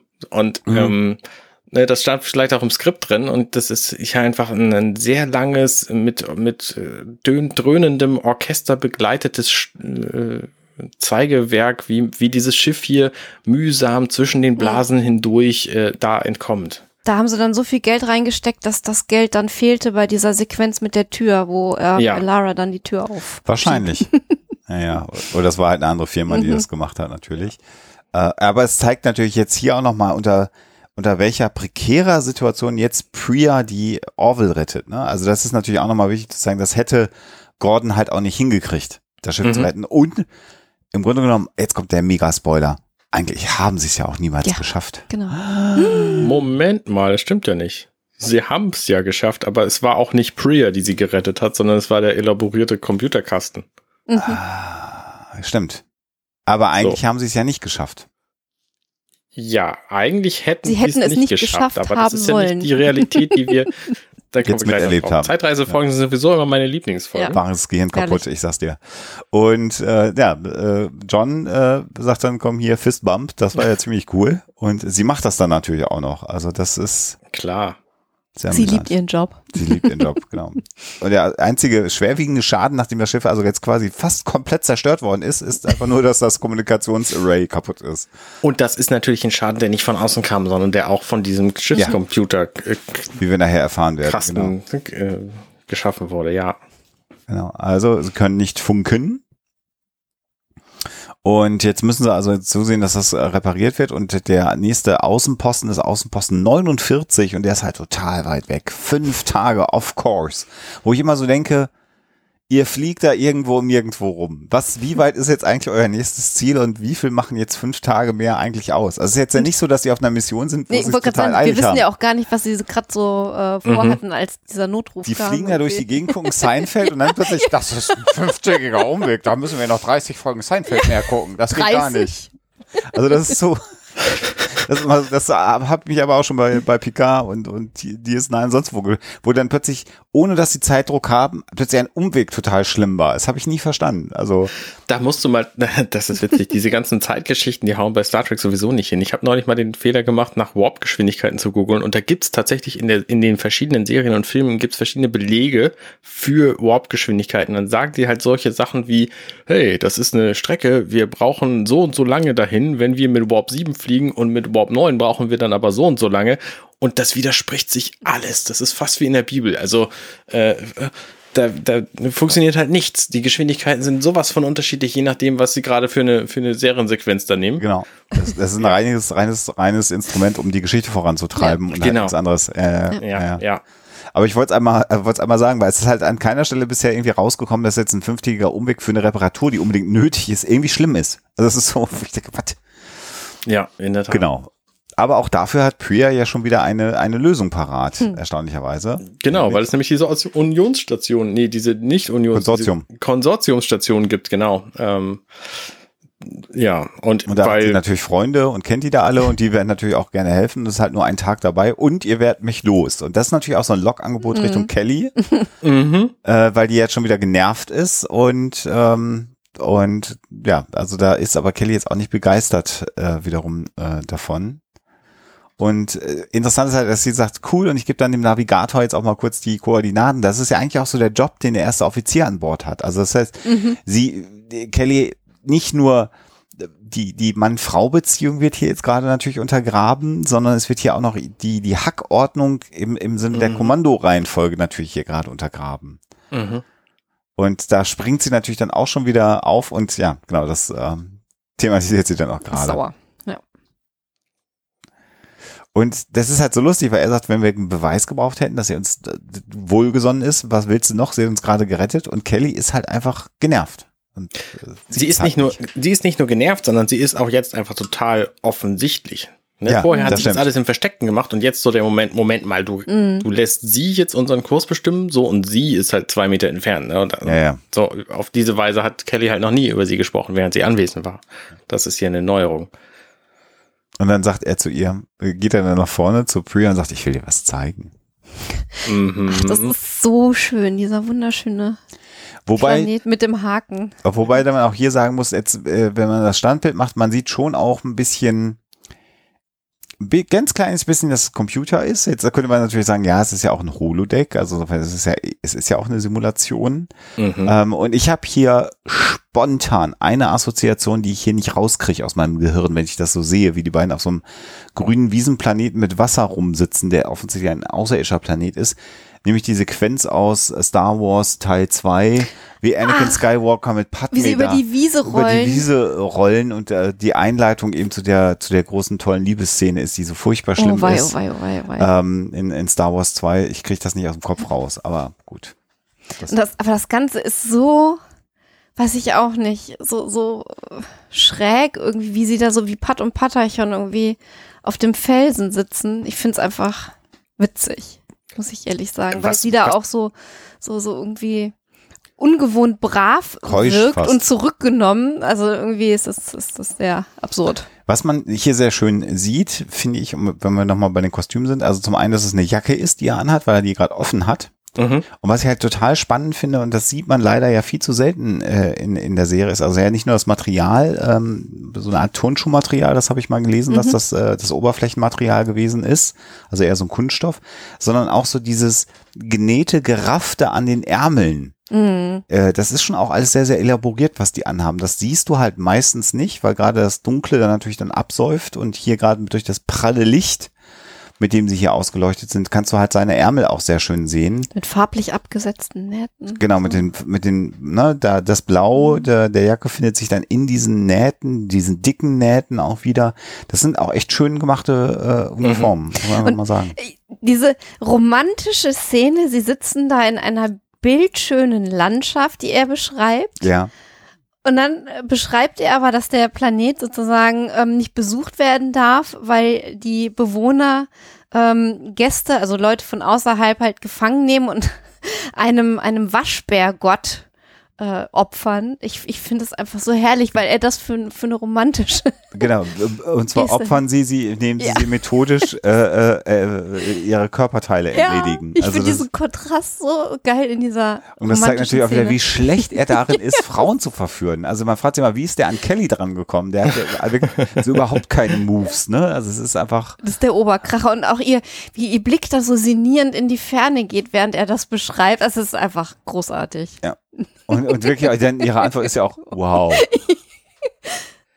Das ist schon Ähm, sehr, sehr witzig. Ja. Was diese Szene total kaputt macht, und da sind wir jetzt bei den krassen Kontrasten wieder, ist die super schlechte Beleuchtung, mit denen die beiden hier ausgeleuchtet sind in dieser Umgebung. Das passt nämlich so vorn und hinten überhaupt gar nicht zusammen. So, Ja. das ist halt der Teil, der uns auch glauben lässt, dass es falsch ist, obwohl wir wissen, dass es eine Umgebung ist, die generiert ist. Aber wenn diese Umgebung um sie drumherum generiert wäre und richtig generiert wäre, dann müssten die total eben ausgeleuchtet sein. Ja. Haben einen krassen Schlagschatten von rechts, also von, von Ja. wie sie sitzen links und äh, das funktioniert halt überhaupt nicht. Und deswegen sieht das alles aus, als sei das äh, von einem Greenscreen gedreht. Ja. Äh, Und vor allen Dingen, das ist mir vorher gar nicht so aufgefallen. Es sieht wirklich so aus, als wäre dieser Fels irgendwie maximal, weiß ich nicht, einen Ist der auch. Meter tief. Ist der und auch. direkt dahinter, also quasi äh, 80, 90 Zentimeter entfernt, ist die, ist die Greenscreen oder So, Ja, genau, so haben sie das auch gemacht. Ja. Aber dass Genau da so, so. wenig Tiefe ist, also das, das ist mir vorher gar nicht aufgefallen. Das sieht Also auf, auf dem Fernseher, den wir hatten, äh, ist uns das nicht großartig aufgefallen. Also das ist Mhm. jetzt eine Folge, die wir auf dem Fernseher über Amazon auch gestreamt haben. Ähm, wir sitzen jetzt hier an einem, an einem PC-Monitor, da sieht man es dann schon auch, wenn man ein bisschen dichter ist und hier gerade auch mal Hm. Amazon hier auch mal gerade die Qualität in, in guter Qualität uns anbietet. Da wird's dann schon sehr auffällig. Also im Fernsehen aus dem aus normalem Sitzentfernung äh, äh, sieht man es nicht so stark, aber du hast recht. Hier sieht man, Aber dass das 30 Zentimeter tief ist, nicht mehr. Aber ich finde fast, dass das so goofy aussieht und so schräg und so ein bisschen schlecht und so. Ich finde, das verstärkt sogar noch ein bisschen die Absurdität dieser Szene. Ja, ja. Und also für mich äh, tut das dem Ganzen keinen Abbruch eigentlich. Obwohl das so ein bisschen daneben gegangen ist von den Effekten her. Ich verstehe nicht, was die Ausleuchter sich hier gedacht haben. Das Ja. sieht so falsch aus. Ja, ist, das, das stimmt. Das. Das lenkt, lenkt mich auch total ab von der eigentlich sehr witzigen Szene. Ja. So. Mhm. Also die, die, die, diese Waschbärgott-Geschichte ist witzig, dann äh, die, die Tatsache, dass er sagt, naja, nee, lass uns das ruhig angehen und zack, sind sie natürlich Mhm. sofort nach dem Sex im Bett. Also Ja. das ist schon, schon strange. ja. Genau. Also er fragt sie halt noch, wo sie fliegen gelernt hat. Und dann hat sie gesagt, naja, ich muss halt kreativ gewesen sein. Und dann küssen sie sich so ganz verschämt. So, es ist halt wirklich sehr, sehr lustig. Da sieht man übrigens auch nochmal, dass, ähm, äh, wo man den Kuss von hinten sieht, äh, dieses Gerefte, was an den Ärmeln ist, auch noch an der Seite des, äh, der Jacke von, Ah, ja. von Ed Mercer ist. Also auch Mhm. unter den, äh, unter den äh, Armen und dann so, ähm, Stimmt. das Blaue Mhm. macht ja so eine Einbuchtung und auch da ist das gerefft. Also es ist wirklich, Mhm. das wirkt immer so, wenn man es normal sieht, wie einfach so ja, ein bisschen blauer Stoff, bisschen schwarzer Stoff und gut ist, aber die arbeiten hier sehr viel mit Texturen einfach. Mhm. Ziemlich elaboriert. Da müssen wir immer noch mal mit äh, uns mal hier die Mhm. Kostümfibel äh, Anne mal einladen in unsere Sendung Ja. Mhm. und dann nur über Kostüme reden. Ja. Genau. Und naja, und äh, an, anstatt, also das ist jetzt auch so schön. Ne? Also jetzt ist schon eindeutig, dass sie was von ihm will. Äh, so, und er kann halt ihr den, den größten Bullshit erzählen und sie findet alles faszinierend. Und dann sagt er, ach, ich komme gerade aus einer schlechten Ehe raus und das ist alles so, ich bin einfach, wie du schon sagst, Anne, vielleicht sollten wir das Ganze langsam angehen. Ähm, und da hat sie ihn dann einfach überzeugt. Und dieser Schnitt ist halt einfach, ja, der ist einfach Ja. grandios. Vor allen Dingen ist es so witzig, weil das einfach im echten Leben nicht passiert wäre, dass sie kein weiteres Wort gesagt hätten vom Holodeck bis, Ja. Ja, genau. Natürlich. bis der vorbei ist. So. Und er sich sofort aber wieder auf das bezieht, was er gerade eben in dem Schnitt vorher gesagt hat. So, das ist halt super witzig. Schön, schön wäre es gewesen, wenn sie zwischen Holodeck und äh, Quarters irgendwie noch so einen Elevator-Gag eingebaut hätten. Ja, das stimmt. Kuckuck, kuckuck, kuckuck, kuckuck. äh, und also das ist ja auch was, aber das liegt natürlich daran, dass das natürlich nicht geht im amerikanischen Fernsehen. Also nach dem Sex, ich glaube, ich spoiler jetzt mal äh, nicht äh, zu sehr aus dem Privatleben, aber so adäquat nebeneinander gut zugedeckt und relativ entspannt sieht man nicht aus nach dem Sex. Also ich Also nicht, ich sorry. sehe entspannt aus nach dem Sex. Ich weiß nicht, wie das, aber vielleicht ist es auch zu privat also, jetzt. du weißt, was ich meine. Also es wirkt einfach viel zu wenig durcheinander. Also Ja. das, also So mit den etwas Decken. akkurat. Ja. Die sind immerhin augenscheinlich nackt. Also da gibt es in Immerhin das. amerikanischen Produktionen auch, ne, die sind, die sind voll bekleidet und hatten dann Ja, Sex. genau. So. nach deinem Sex noch mit allen, zumindest mit der kompletten Unterwäsche, wo man denkt, ja, okay, das ist aber angenehmer ohne. Aber gut. Lustig, lustig ist auch, dass Priya fast so ein bisschen überrascht aussieht. So, was habe ich da jetzt gerade gemacht?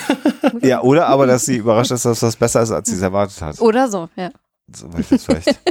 Ich glaube, er ist überra sie ist überrascht, dass er sich darauf noch bezieht, weil das ist ja schon eine halbe Stunde her. Oder fünf Minuten zumindest. Ich weiß nicht. Also, das, aber, das sagt auch was über dich aus, dass du erst von einer halben Stunde ausgehst. Sehr gut, Anne. Guter Mann. Genau. Aber und schicke, schicke schickes, schickes Apartment. Ne? Wir Ja. stehen dann auch ein bisschen aus der oh, mir fällt gerade, pass, auf, Moment. Wir gehen davon aus, dass es sein Apartment ist, aber die sind auf dem Holodeck. Die hätten, auch einfach instantan das Bett schaffen können. Oh, ah, Und deswegen ist es quasi dieselbe Szene und dann funktioniert das alles nicht mehr so, wie ich es mir gerade vorgestellt habe. Aber ne, ich glaube auch, dass es sein Bett ist so und dass sie soweit nicht gedacht haben, aber es wäre theoretisch auch anders machbar. Computer, Bett. Ja. genau. Alteriere. ja. Äh, alteriere Bett. genau. Ja, Aber dann, warum sollte der Captain ein Programm auf dem Holodeck haben, wo er sein, seine Kabine? der- Na, weiß man nicht. Who knows? vielleicht gibt's ja zu Trainingszwecken ein Programm auf ein Orwell-Raumschiff. Also so Zu ein, was für Trainingszwecken? Naja, um, um Offiziere auf so einem Schiff zu trainieren. In ihrem Bett. Naja, dann simulierst du halt auch die Quartiere mit, weil du das ganze Raumschiff Ach simulierst. so. Hm, na gut, okay. Das, Weißt du, was ich meine? das, das nimmt mir eine zu ernsthafte Die Orville hier. Da kann ich nicht Experience auf dem Holodeck. Der Genau, Orville. genau, um angehende Dings, also das ist ja ein, ein, ein, ein Exploratory Vessel mittlerer Größe. Also das kann ja sein, egal. Ich finde es sehr, sehr nett, wie sie hier äh, aus der Wendeltreppe heraus äh, sozusagen das Bett, das, äh, das Hochbett, die zweite Etage filmen. Das ist einfach auch ein netter Kamerawinkel, finde ich. Das ist so, die nutzen halt tatsächlich die Tatsache, dass das Set ja in Teilen auf zwei Ebenen gebaut worden ist, habe ich ja schon mal gesagt, weil eigentlich die, die Soundstage, die sie zur Verfügung hatten, zu klein war und davor aber etwas mit einer Doppeletage gedreht wurde. Und dann haben sie es einfach genommen und haben gesagt, dann machen wir es einfach doppeletagig. Also das ist schon, schon Mhm. gut. Also nice. Und dann erzählt Ed halt sofort von seiner Scheidung. Das ist auch so, weil all das, was man nicht machen sollte, er macht alles falsch. Das ist, Und Mhm. das ist halt die so erste seit witzig. meiner Scheidung. Natürlich weiß sie das, weil sie offensichtlich Ja. alles über ihn weiß und tut dann aber so trotzdem so, oh wow, das ist ja total anstrengend für mich jetzt so. Ähm, und dann sagt sie aber auch, hey, dein Bettgeflüster ist ein bisschen eingerostet, oder? Ja. Und das, das hätte ich halt nicht erwartet, weil das ist eigentlich ein bisschen zu ehrlich für sie. Vielleicht ist sie ja auch einfach überrascht. Also, wenn sie jetzt sozusagen in den historischen Unterlagen sich die Sachen über Ed Mercer durchgelesen hat, dann kommt er vielleicht nicht als so großer Honk rüber äh, in den Geschichtsbüchern, der er eigentlich tatsächlich ist. Weißt du? Also der Kapitän eines Raumschiffs, dass er so ein Honk ist, das ist ja, erwartet man ja vielleicht auch nicht. Zumal wahrscheinlich auch selbst in den Unterlagen der Union wenig über sein Verhalten nach dem Sex zu finden sein dürfte. Meinst du, der Pillow Talk ist nicht aufgezeichnet worden? I don't know. Hm. Wird man da eigentlich nicht. überwacht an Ja, Bord der Orville? Ich habe keine weiß Ahnung. es nicht. Naja, und jetzt hat er ihr, dann erklärt er ja auch noch, dass Kelly ihn mit einem Retipsien äh, betrogen hat und dass das der Grund für das Ende der Ehe war. Also es ist wirklich, Das ist aber schon wieder clever gemacht aus, aus Serienproduktionssicht, weil das ja immer noch das Thema ist für die Beziehung der beiden. Und wer jetzt in dieser Folge erst einsteigt mit der Serie, der weiß es halt einfach nicht. Und dann kriegt er das hier halt nochmal noch Genau. erzählt, zum dritten oder vierten Mal insgesamt. Und Ja, das ja. ist, ne, es ist, ist es nicht verkehrt. und erklärt natürlich dann auch, warum Kelly überhaupt noch Interesse hat und dann weiß man das ein bisschen. Das stimmt schon, das ist ein ganz gutes Story-Device. Ähm, aber klar nimmt, nimmt Priya jetzt total seine Seite ein und sagt, ja, das muss ja ganz schlimm für dich gewesen sein. Und ja, und er wusste aber, dass das passieren wird. Ich habe zu viel gearbeitet und bla. Naja. Und Priya sagt dann halt, naja, aber sie hätte sich ja einfach scheiden lassen können, weil betrogen zu werden ist ja wohl das allerletzte, so. Was quasi genau das ist, was sie ja dann sie ja macht. tut. So. Ja, ja Mhm. genau. Ja. Ja. Mhm. Und dann sagt ja auch äh, Ed, das ist ja auch noch entscheidend, ich habe auch niemandem mehr vertraut seitdem. Und das ist ja auch nochmal so eine, so ein, so ein, bis, bis jetzt eben, und das ist natürlich auch nochmal so ein, so ein Gewicht, was jetzt auf ihre Schultern gelegt wird. Und da lächelt sie dann auch so ein bisschen, ja, schwach. Wobei nee, ich finde find im Gegenteil, das ist eigentlich, ähm, spielt ihr doch total in die Karten, weil sie ja. weiß halt irgendwie, dass ihr Plan bisher Aufgeht. dann doch funktioniert. Genau. Ja, zwar ja, aber das, äh, das hier sagt, ist einfach auch falsch. Weil er mindestens Gordon auch vertraut. Ja, stimmt. Borges auch. Er meint natürlich einer Frau. In einer also, Beziehungsangelegenheit, Anne. Jetzt mal nicht alles so wörtlich nehmen. Gott, bist du ein kalter Fisch. Und jetzt kommt eine Szene. und jetzt kommt einfach eine Szene. Da hat Alexa, als wir das vorhin äh, heute geguckt haben, in der Vorbereitung nochmal schon, schon einfach nur gelacht, weil, weil nicht was jetzt passieren wird, mhm. sondern einfach diese Tatsache, dass ja. dieser Wecker klingelt. Ja. Und einfach Genau. Jetzt ist gerade Gordon bei uns ins Bild gekommen. Sie finden einfach, also Gordon Malloy morgens, der, der ja. sieht einfach so, äh, der Schauspieler ist einfach großartig. Ja. Ich liebe, wie er diesen Charakter darstellt. Also völlig. Nochmal von, stopp, stopp, stopp, stopp, stopp, stopp, stopp. Äh, die, dieser Wecker alleine, der hat ja. mich äh, tatsächlich an meinen täglichen Morgen erinnert, weil das bei mir nämlich auch häufig der Fall ist, dass ich aufwache, dann sehe, okay, wie spät ist es denn? Gucke ich auf mein Handy, was dann auch ungefähr ähnlich da liegt auf meinem Nachttisch wie dieses da genau. jetzt. Und dann sehe ich, ist es 6.59 Uhr und um 7 Uhr klingelt mein Wecker. Das Ganz geht, also es geht mir quasi ganz ja. exakt genauso. Ja. ja. Also, also ist einfach. Ja, wobei er wird doch vom, er wird doch aber vom Wecker geweckt, oder? Ja, ja, er wird vom Wecker geweckt, aber wir ja. sehen ihn ja eine Sekunde vorher, ja, bevor der Wecker so klingelt. oh.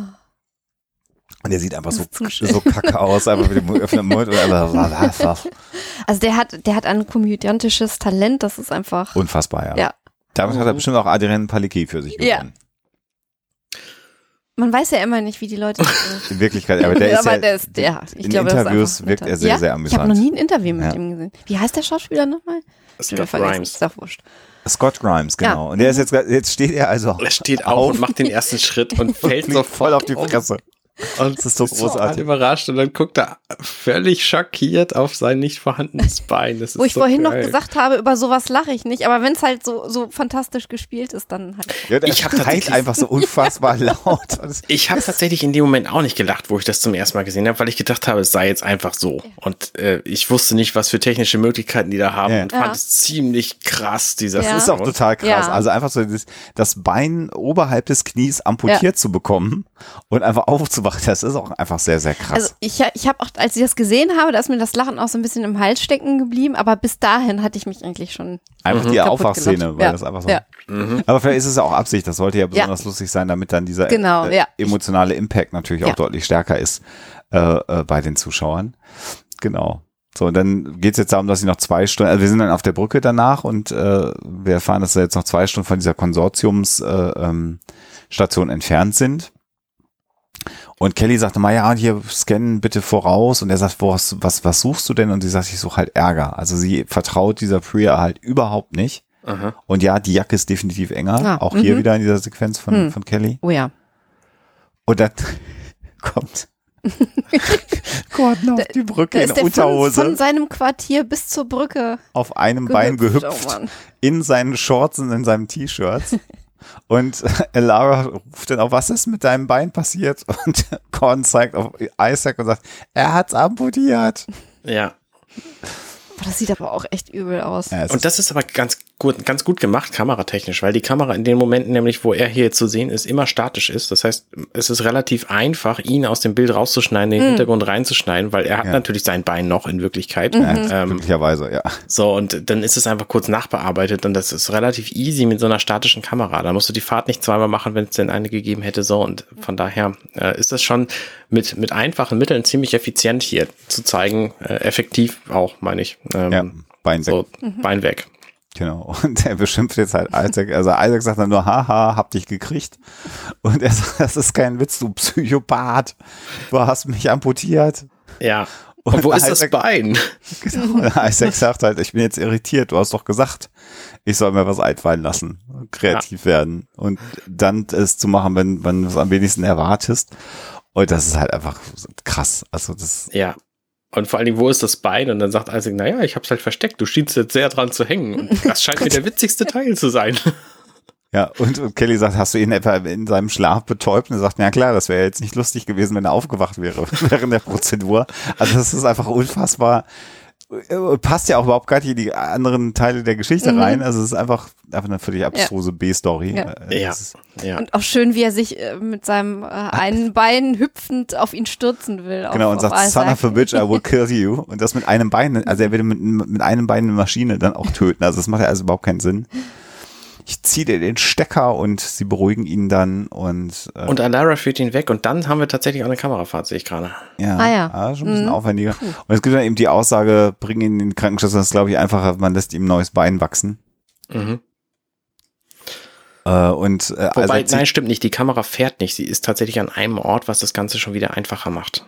Also sie bewegt sich nur nach links und rechts und oben und unten. und sie das- schwenkt. Ja, genau. Sie, danke. Fachwörter ist nicht so meins. Ich kann nur Logik. Genau. Und äh, das endet dann eben damit, dass, dass Isaac sagt, er hätte noch ein bisschen was über äh, Humor zu lernen und sagt dann, was, was hätte ich denn anders machen? Und Ed versucht das da wirklich noch zu erklären. Du kannst nicht einfach und da kommt ein äh, Funkspruch aus dem Maschinen. Wieder, ne? Das ist Mhm. genauso wie am Anfang, dass diese Szene dann einfach abgewürgt wird Ja. durch irgendein ein echt wichtiges Schiffselement. Und äh, hier ist es halt der, äh, ähm, ja, Ingenieur. der Newton, der sagt hier, wir haben dieses komische Teil gefunden. Genau, kommt mal runter. Er sagt erstmal, kommt runter nach Engineering. Und sie sagt, äh, Kelly sagt, was hast denn? Und er sagt, wir haben etwas komisches im Navigations äh, ähm, gefunden. Und immerhin sagt er ja, was ist. Also es gibt ja genügend Star Trek Serien, wo dann die Aussage ist, sie müssen runterkommen und sich das selber angucken. Wo ich immer denke, wenn ich Captain eines Schiffes werde und mich ruft einer an und sagt, sie müssen sofort kommen und ich sage, was ist los? Und er sagt, kommen Sie runter. Dann würde ich sagen, ich befehle Ihnen zu sagen, was da ist, damit ich das jetzt schon weiß. Also das ist also auch so ein Trope, was in Star Trek so oft kommt. Da müssen, das müssen Sie selber sehen. Kommen Sie runter, Captain. Das würde kein Captain machen, weil man will ja sofort wissen, wie die Gefahr fürs Raumschiff ist. Das ist nicht nur bei Star Trek, ja. das ist in ganz vielen Serien. Ja, ne, also, also wenn du funken kannst, dann funk doch. Und die haben ja auch Bildübertragung. Er könnte ja auch einfach, weißt du, Handykamera und das Filmen Ja. auf die Rück übertragen. Aber gut, wir müssen natürlich die Zuschauer mitnehmen. Äh, alle, alles, alles gut. Ja, in der Tat. Da, da werde ich äh, bei, bei gestern, heute, übermorgen auch drüber gesprochen haben. Da besprechen wir die Folge Gefahr aus dem 19. Jahrhundert, wo Datas Kopf gefunden wird. Und das ist ein Cliffhanger und es wird nicht gesagt, bis Picard den sieht. Das heißt, sie fliegen mit der Enterprise dahin, gehen in diese Höhle, gucken sich erst die anderen Artefakte an und kommen dann auf diesen Kopf. Und bis dahin weiß Picard nicht, dass das Datas Kopf ist. So, das ist einfach völlig absurd. Ja. Also, das gibt's überall bei Genau. Star Trek vor allem. Ja, und dann kommen sie halt, Kelly und äh, Ed in den Maschinenraum und der Ingenieur Steve Newton sagte, ja, Jaffet hat es gefunden, als er da irgendwie in den Leitungen unterwegs war. Und denkt man, das ist ja ein praktisches Crewmitglied. Ich Ne? wollte gerade Also, sagen, jetzt wissen wir wenigstens ein bisschen mehr, was er so macht. also die, die Blob-Rasse von Jaffet ist halt prima geeignet, um durch die äh, Jeffreys Röhren, die nicht vorhandenen, der, der Orville durchzuklettern. Mhm, genau. Und da liegt dann halt dieser Metallblock, den Kelly und äh, Lara in, in Pierce Quartier gefunden haben. Und zwar in einem, was aussieht wie ein, wie so ein beweglicher Kühlschrank großer Kasten, den man durch die Gegend schieben kann. Weil wenn das Ding nicht da rumsteht, äh, dauerhaft so, dann, ne, Jafet hat es irgendwo gefunden. Die haben es offensichtlich dahin gebracht. So. Und was witzig ist, ist, dass dieses Teil offensichtlich Na, beweglich ist. Nee, ja, ich glaube, das ist einfach, dass diese, wenn die beiden weggehen, siehst du ja diese etwas hellgraueren Dinger, auf denen so vier orangefarbene Streifen drauf sind. Ja, ja. Und ich glaube, das sind Schubladen, die du so ausziehen kannst. Und Okay, es klang, mh, ja, okay, es klang aber ein bisschen eigenartiger. Ja, also, aber- Jaffet war zur Wartung in den Navigationsrohren so, das klingt, als sei Ja, es ja. weiter weg gewesen, als Ja. hier in der Schublade haben wir was gefunden. Ja, aber ich glaube, die Aussage ist, die, diese Navigationsarrays sind halt die Schubladen, die wir hier hinten drin haben. Naja, stimmt, das sieht schon Wenn man jetzt mal guckt, recht. wenn, ja, siehst du, das ist so eine Schublade, die sie da rausgezogen haben. Okay, okay. Weil Aber er sagt dann ich nämlich, okay, wir können, wir können das Ding zwar sprengen, aber das würde das Hauptrelais irgendwie beschädigen und dann, wenn das Ding fest ist, dann ist natürlich klar, okay. Genau, deine Idee wäre gewesen, fahr doch die Karre irgendwie raus Ja. und schieb's ins Weltall, ne? Ja, genau. so schlimm kann es ja nicht sein, wenn das Ding beweglich ist, aber ja. Aber genau. das, aber ich habe jetzt auch gerade erst hier nochmal mit Einzelbildfortschritt äh, realisiert, wie die Technik ist. Das ist ja Mhm. auch ganz spannend, dass wir hier diese Variation äh, der Technik, also wie funktioniert in Anführungsstrichen die Technik auf der Orville ja auch noch lernen. Also wir mhm. wissen ja mhm. noch nicht, äh, äh, wie es funktioniert. Bei Star Trek haben wir ja inzwischen durch die vielen, vielen Serien in diesem Tech bla bla, was ist bei Star Trek, aber trotzdem das Gefühl, dass wir im Wesentlichen wissen, wie das Raumschiff funktioniert und ne, welche Platinen oder, oder welche Verkleidungsteile man abmachen kann und was sich wohinter verbirgt und wie eine ODN-Leitung mhm. aussieht und wie das Plasma aussieht und bla bla bla bla. Das müssen wir hier ja noch lernen bei The Orville. Ja, ist richtig, genau. Da sind wir noch nicht ganz sicher. Aber gut, jetzt ist natürlich klar, dass äh, Priya ähm, irgendwie doch faul gespielt hat. Ed ist natürlich auch genervt und äh, sagt zu Lara, wir treffen uns bei Priya am Quartier und er macht sich mit Kelly auf. Outfit Nummer vier. vier? Mhm. Genau. Und er sagt auf dem Weg doch an Lara Bescheid, dass die dann auch da aufschlägt. Und das passiert dann halt auch. Dann kommen sie zu dritt rein und äh, Priya liegt da äh, lesend mit äh, irgendeinem Tablet und äh, freut sich voll, die zu sehen, weil sie immer noch hofft, irgendwie bewirtet und be beglückt zu werden.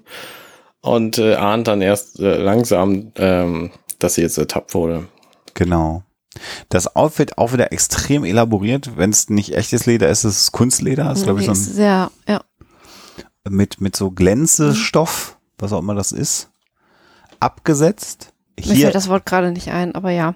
Äh, und mhm. äh, ähm, auch wieder mit einer äh, ja, corsagenartigen Ausschnitt, mit ein bisschen Push. Also da ist sie jetzt so, sie wirkt da jetzt das erste Mal, äh, wie sage ich das? Wo will ich hin? Das weiß ich auch nicht. Weniger wie, weniger funktional mhm. gekleidet, mhm. sondern hier mehr so auf. Das ist der elegante Freizeitlook. Der elegante Freizeitlook einer reichen, wohlhabenden Zukunftsfrau. Mhm, das stimmt, so ja. sagen wollte. Mhm. Und jetzt sind auch diese komischen Drahtdrähte, äh, schwarzen äh, Armreifen weg und das ist eher sowas, was, was gülden aussieht, ein güldener, äh, breiterer Armreif, den sie trägt. Mhm.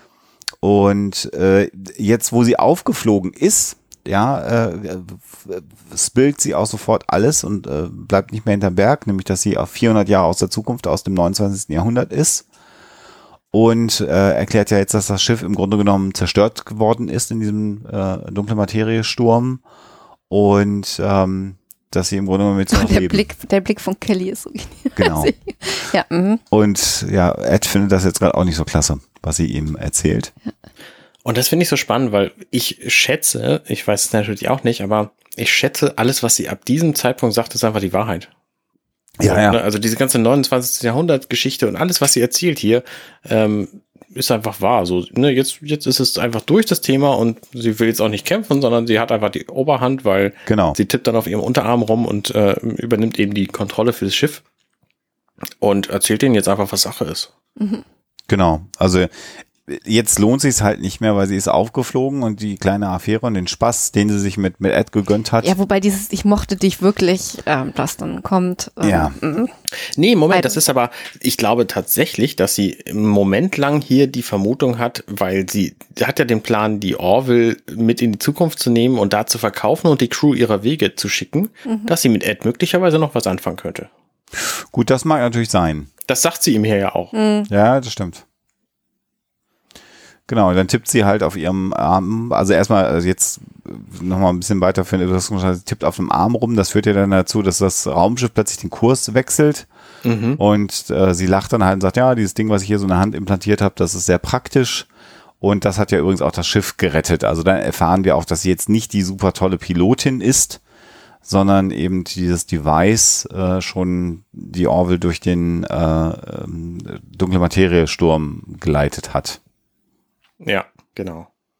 Genau, und Kelly fragt jetzt natürlich berechtigterweise nach, warum sie aus der Vergangenheit, äh, aus der Zukunft zurückgereist ist, um ihnen das Leben zu retten. Und jetzt erfahren wir erst den eigentlichen Grund, warum. Es geht halt die Crew, um die Crew geht's halt gar nicht, sondern es geht eben darum, dass sie das Schiff haben will. Äh, und das finde ich ein interessantes Konzept zumindest. Das habe ich noch nicht gehört, nämlich die Idee, dass ein Schiff, was eigentlich zerstört ist, gerettet wird in der Vergangenheit, um dann in der Zukunft als Sammelobjekt ja. verkauft zu werden. Finde ich tatsächlich auch ziemlich gut, muss ich sagen. Es ist eine schöne Erklärung. Also ob Und das auch, auch für macht? ihre Rechtfertigung ist es schön, weil sie ja. glaubt ja hier im Recht zu sein und denen allen das Leben gerettet zu haben. Und das ist alles richtig, was sie tut. So, genau. Das ist so eigenartig. Mhm. Und sie ist halt so, äh, und das ist, ist halt das Schöne, äh, weil es Charlize Theron ist. Hier ist sie jetzt auch einfach total arrogant, laid back äh, äh, und vollkommen in control äh, von dieser Situation. Also ihr Spiel hat sich auch geändert. Mhm. Also sie ist jetzt nicht mehr die, das, das Haschall, was, was Ed mit jedem Scheiß beeindrucken kann. Mhm. Sie ist auch nicht mehr die taffe Kapitänin oder, oder Minenarbeiterin, sondern jetzt ist sie einfach in Kontrolle und sagt jetzt quasi, äh, ich habe euch das Leben gerettet und ab jetzt seid ihr in meiner Hand und das Schiff werde ich verkaufen und ihr könnt im Grunde genommen, könnt ihr mir gar nichts. So, das ist ja so ihre, ihre Haltung, die sie jetzt hier gerade vertritt. Mhm. Und das spielt sie sehr, sehr, sehr überzeugend, finde ich. Das ist die Körpersprache, diesen Whisky, den sie da so in der Hand hat. Also es ist jetzt auch nicht so, als ob sie Angst vor einem Angriff hätte oder dass mhm. sie ins Gefängnis gesteckt wird oder so, sondern ihre ganze Haltung ist, es ist jetzt so, ich bin euch auf jeder Ebene überlegen und das war's jetzt mal für euch. Ja, aber trotzdem nicht unnett, ne? Nee, also, also sie hätte mit der, mit der Mannschaft dann ja auch irgendwie anders verfahren können oder so, aber wie du sagtest, Arne, also sie hat ja vielleicht wirklich aufrichtig das Gefühl, noch was Nettes gemacht zu haben. Ja. Und dann gibt's diesen kurzen Moment, wo sie dann sagt, hier, hm. ihr könnt im 29. Jahrhundert tun, was ihr wollt. Und dann fällt aus der Decke auf den Tisch im Raum plötzlich Gordons Bein. Und diese das Szene so funktioniert für mich humoristisch überhaupt nicht. Doch. Sie funktioniert Echt? für mich in dem Moment, wo, wo alle da hingucken, irritiert sind und Ed Mercer mhm. sagt, äh, never, never mhm. mind about that. Mhm. Und das ist einfach so, darum geht's jetzt gerade nicht. Und er will immer noch verstehen und geht dann wieder zurück zum Kometen. Also das ist so auch diese gekränkte Eitelkeit von Anton Mercer, dass er das nicht stehen lassen kann. Und ein Bein, was aus der Decke fällt, ist dann einfach auch kein Grund, das jetzt hier auszudiskutieren. Mhm. Ne? Und dann sagt er, ja, das war halt ein Setup. So. Mhm. Und er, er, er, er versucht das immer noch zu verstehen. Und für ihn wird ja auch deutlich, was sich ihm hier stellt, er hat jetzt das erste Mal jemanden vertraut, nachdem die Beziehung mit Kelly vorbei ist, also einem, einem, äh, einer weiblichen Person, hat sich da quasi auf eine Beziehung, wie auch immer, eingelassen, wenn es erstmal nur eine körperliche Beziehung war, und stellt fest, dass er jetzt noch schlimmer betrogen worden ist, im Grunde genommen als von Kelly, weil hier wird ihm ja gerade sein ganzes Leben und sein Schiff, für das er die Verantwortung trägt, weggenommen.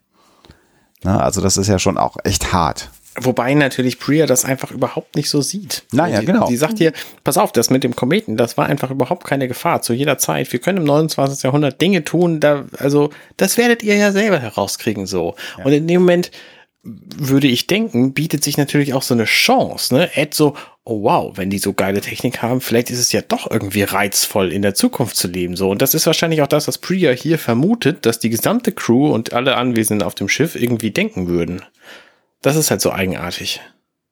Ja, und es ist auch, also sie haben sich ja einfach damit auseinanderzusetzen. Es scheint ja im Moment jetzt kein Szenario zu geben, in dem sie glaubt, äh, dass sie das jetzt nicht so durchführen äh, wird können. Ja. Ähm, das kommt ja eben auch noch hinzu. Ja, vermutlich ist das halt auch nicht das erste Mal, dass sie so ein Ding durchzieht. Und vielleicht haben ja tatsächlich andere Mannschaften äh, ähnlich, also so reagiert, wie sie das vermutet hat. Ja. Tja. Genau, und dann wird sie halt gefragt, wie sie durch die Zeit reisen kann und erzählt, dass sie ein äh, stabiles Wurmloch gefunden hat. Das bedeutet, dieses Wurmloch, das gibt es einfach tatsächlich und mit dem ist es möglich, in der Zeit hin und her zu reisen. Genau. Und das gibt dann natürlich auch die Möglichkeit für später, ja. weil dieses Wurmloch wird dann ja zerstört. Ähm, wir greifen nicht vor, weil wir wissen ja, was passiert. Mhm. Ähm, und damit endet diese Möglichkeit komplett. Und das macht zeitliche Paradoxien in dieser Folge erst total spannend. Ja. Weil da eigentlich funktioniert es nicht. So, das ja, genau. ist das Schöne, weil sie, er sagt hier nämlich, äh, also Ed fragt sie, wie lange macht ihr das denn schon? Und äh, sie sagt, naja, also. Ja, äh, Kelly fragt das, also wie oft hast du das? Ach, Kelly fragt das, genau. genau. Und sie antwortet dann, naja, ich zeige euch dann einfach in der Zukunft mal Emilia Earhart. Und Emilia Earhart, wissen wir, das ist die erste Frau, die den Atlantik überflogen hat. Ähm, die ist halt irgendwann gestorben und nicht wieder aufgetaucht. Und verschollen ist sie. Verschollen, genau. genau und deswegen äh, wahrscheinlich verstorben inzwischen. Ähm, und da bietet es sich natürlich an, so eine Geschichte zu spinnen, dass genau. die einfach in die Zukunft entführt wurde. Und das genau. ist ja auch schon so typisch äh, Star Trek. Ich weiß nicht, in welcher Serie war das, wo Voyager. sie auf Voyager, okay. Treffen sie hm, dann hinterher ja. auch auf Emilia Earhart. Das genau. ist auch schon fast ein Star Trek-Motiv. Genau, und dann sagt äh, Ed äh, zu Lara und Kelly, ich würde gerne noch mal ein paar Minuten alleine mit äh, Captain Levesque haben und ich finde, das funktioniert. Sagt Lara, soll ich das Bein nehmen? Und er sagt, ja, nimm das Bein. und dann nimmt sie einfach dieses, ich finde diese, diese, diese, diese Silikonattrappe, die es ja ganz offensichtlich ist, aber ins, in, mit, mit Haaren dran. Ja. Also ich finde dieses, dieses Prop. Rötliche Haare wohlgemerkt. Hätte, hätte gerne, äh, dieses, dieses Prop hätte ich gerne, dieses wabbelige Bein. Nee, ich nicht bitte. Ich ich so viel Spaß mit. Echt? Und das Lustige ist, dass Alara sich komisch. also wirklich einmal über, über die äh, Schulter wirft und dabei dann auch noch Ed einen mitgibt. Und du hast schon gesagt, Alexa, das Bein ist eigentlich ein bisschen lang, ne? Ja, Ja, es das ist es, irgendwie ja. nicht so ganz. Und ich stelle mir gerade so vor, wie sie dann da rausgeht, mit dem Bein dann irgendwie sich auf den Weg zur Brücke macht und da an so ein paar Crewmitgliedern vorbeikommt, die dann nur irgendwie gucken und denken, only on the Orville. Ja, genau. Das kannst du, das, ja, kannst du haben. Das stimmt. Ja, ich weiß nicht, ich bin halt nicht so ein Fan von Männerbeinen, deswegen. Aber, das ist einfach eine gute Auflösung der Story. Also, wo ist das Bein geblieben? Das ist einfach so absurd. Ja, okay. Ich finde, das, was tatsächlich jetzt mit seinem kommenden Bein passiert, finde ich erheblich witziger. Das finde ich eher unangenehm. Aber gut, machen wir jetzt mal weiter. Und ja, jetzt will natürlich äh, unser lieber Erd wissen, ob das, was zwischen den beiden gewesen ist, nur eine Lüge gewesen ist. Dramatisch. Das, ist, das war auch so ein Klischee-Dialog, der sich da jetzt entspinnt. Ja, ja. Ja. Das ist schon irgendwie so ein bisschen. Aber, aber ich habe so das Gefühl, so der, der rote Faden, der sich durch die äh, Folge durchzieht, ist, ist auf der einen Seite Absurdität und auf der anderen Seite das Spielen mit Klischees. Also insofern passt es dann ja halt auch. Und manchmal weiß ich dann nicht genau, nehmen sie diese Klischees jetzt gerade auf den, auf den Arm oder arbeiten sie damit? Also es ist teilweise finde ich ein bisschen schwer zu sagen. Ja. Aber im Großen und Ganzen funktioniert es halt. Das stimmt. Es ist so eigenartig. Und dann sagt sie halt, ja, in der Zukunft gibt's halt Möglichkeiten für euch alle und ich habe dich wirklich gemocht und vielleicht, ähm, ähm, vielleicht wird das ja irgendwie noch was. Und dann sagt er, naja, ich weiß, wo du hingehen kannst. So. Und ich so, hä? Wohin denn? Also, naja, Also, und- zur Hölle, du kannst zur Hölle gehen. hä? Verstehe ich nicht. Ist das irgendwie ein Ausdruck? Ja, bei uns schon. Was bedeutet das? Nichts Gutes. Das ist einfach wahnsinnig äh, awkward, ist das Wort. Da gibt's keine schöne deutsche Be Bedeutung für. Also bei ihm funktioniert nicht mal mehr ähm, der Rant äh, hinterher, wenn, wenn Genau. alles Kann auffällt. sie noch nicht mal mehr adäquat äh, beschimpfen. Und ich glaube tatsächlich, dass, dass Priya das im Grunde genommen anders bewertet als, als er. Also ich glaube, wie du schon sagtest, Arne, im Grunde genommen ist er einfach ein, ein angenehmer Kollateralschaden und äh, es kann durchaus sein, dass sie ihn ganz nett findet und auch in der Zukunft dann nett finden wird. Ähm, und sie hat aber daraus gar kein moralisches großes Dilemma, weil, wie du gerade schon mehrfach gesagt hast, er wäre ja eigentlich tot. Also im Grunde genommen äh, kann sie aus ihrer Sicht äh, auf die Dinge genauso äh, handeln und ist da auch sehr authentisch äh, in dem, wie sie handelt und, und auch emotional auf, auf ihn reagiert. Umgerät natürlich völlig nachvollziehbar, warum Wobei- Ed so reagiert. Also überleg mal, wie dieses Szenario aussehen würde, wenn es nicht um Zeitreisen ginge. Du, du würdest jemanden vor einem Unfall retten, der ihnen garantiert das Leben kosten würde. Und du kannst ja nicht danach sagen, weil ich dir jetzt das Leben gerettet habe, was du sonst gar nicht mehr hättest, bist du jetzt äh, mein Eigentum und äh, moralisch gesehen einfach freiwillig und ich kann mit dir machen, was ich will. Also das würdest Ist du ja auch nicht machen. Ja, ja. Das sind die, Also- das sind aber auch die, genau die zwei Sichtweisen, die wir hier haben. Wenn wir wissen, die sind gestorben, das ist 500 Jahre her. So, wenn wir jetzt, wenn wir jetzt das Leben von, was weiß ich, von Emilia Earhart retten könnten und sie in unsere Zeit entführen könnten, würden wir es machen? Wer weiß, vielleicht schon. So, das ist halt, das ist halt eine eigenartige moralische Überlegung und für mich funktioniert sie eben aus beiden Richtungen. So, sowohl Prias Idee, ja, die wären ja halt gestorben, ne? Die können ja jetzt, also eigentlich tue ich ihnen einen gefallen, als auch natürlich Eds Idee, wie, wie jetzt gestorben. Natürlich, wir sind, wir leben hier noch, ist alles Quatsch hier. Ja. Äh, funktioniert halt beides. Das ist so eigenartig. Ja, stimmt, stimmt. Ja, und jetzt sehen wir dann die, die, ähm, auch wieder eine Wendeltreppe, also äh, er läuft Kelly hinterher und da sehen wir ja auch, dass dieses Wendeltreppendesign durchaus auch äh, zwischen Decks insgesamt ja funktioniert auf der Orville. Also es ist einfach nett. Ob das jetzt bei so dunkle Materiestürmen sinnvoll ist, wenn du da gerade auf einer äh, Wendeltreppe dich befindest, wenn das Schiff getroffen wird, sei mal dahingestellt. Aber die sind ja so selten. Die sind ja eher selten, das stimmt. ich finde das so schön, dass er ankommt und sagt, ich will hier nicht das Blame Game spielen, also das, das Schuldenspiel und so. Naja, weil du schuld bist, dachte zu ihm. Ja, ja, und es stimmt gut. einfach hundertprozentig. Ne? Alles, was schiefgegangen ist hier, das, das ist quasi ihm anzulasten. Ja, und sie sagt das halt auch, ne? Also du hast, wir haben alle Fehler gemacht, nein, nur du hast Fehler gemacht. Mhm. I told you so. Genau. Und er sagt halt, er war verletzlich und er, sie hat ihn da genau erwischt und er ist wirklich sorry und, und dann sagt sie, naja, wir sind eigentlich sowieso tot. Also insofern ist es egal. Ja.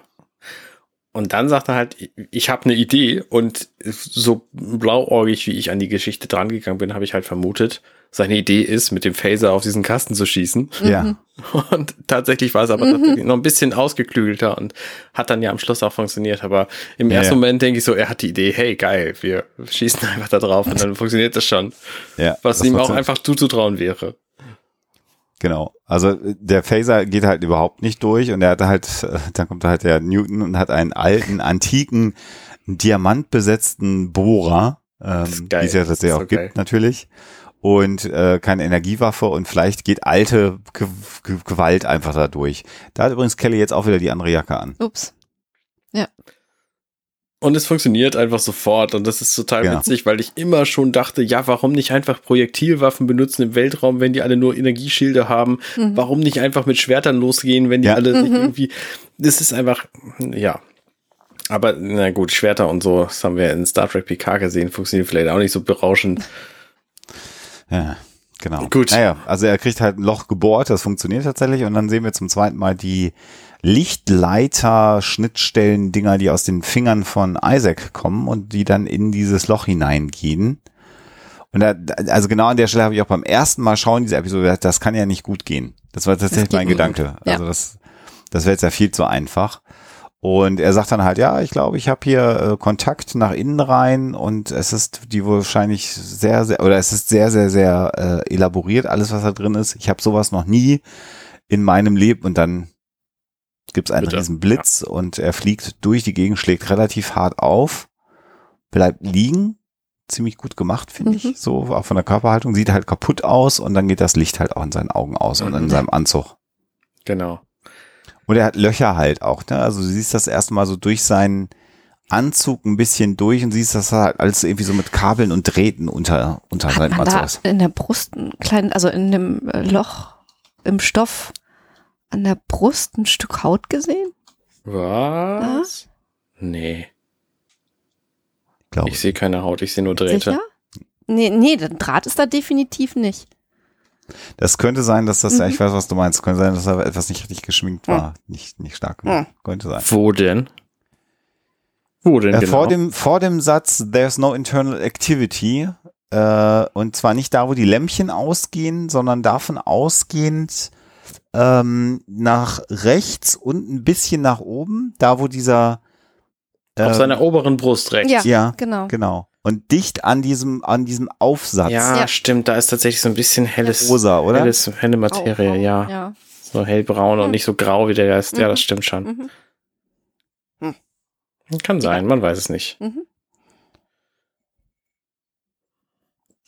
Ja, jetzt stellen sie halt eben fest, dass keine Aktivität mehr da ist und der Ingenieur sagt, er ist tot. Und die sind alle so überrascht und deswegen bin ich halt davon ausgegangen, okay, das war dann wohl der Plan. Und bis hierher hat mich auch noch nichts anderes überzeugt. Ja, ach so, ich weiß, was du meinst, ja. Mhm. Aber war, ja, okay, er hat noch einen anderen Plan dann offensichtlich gehabt. Also das war nicht der Plan, den er gemeint hat, Kelly gegenüber, oder wie meinst du das?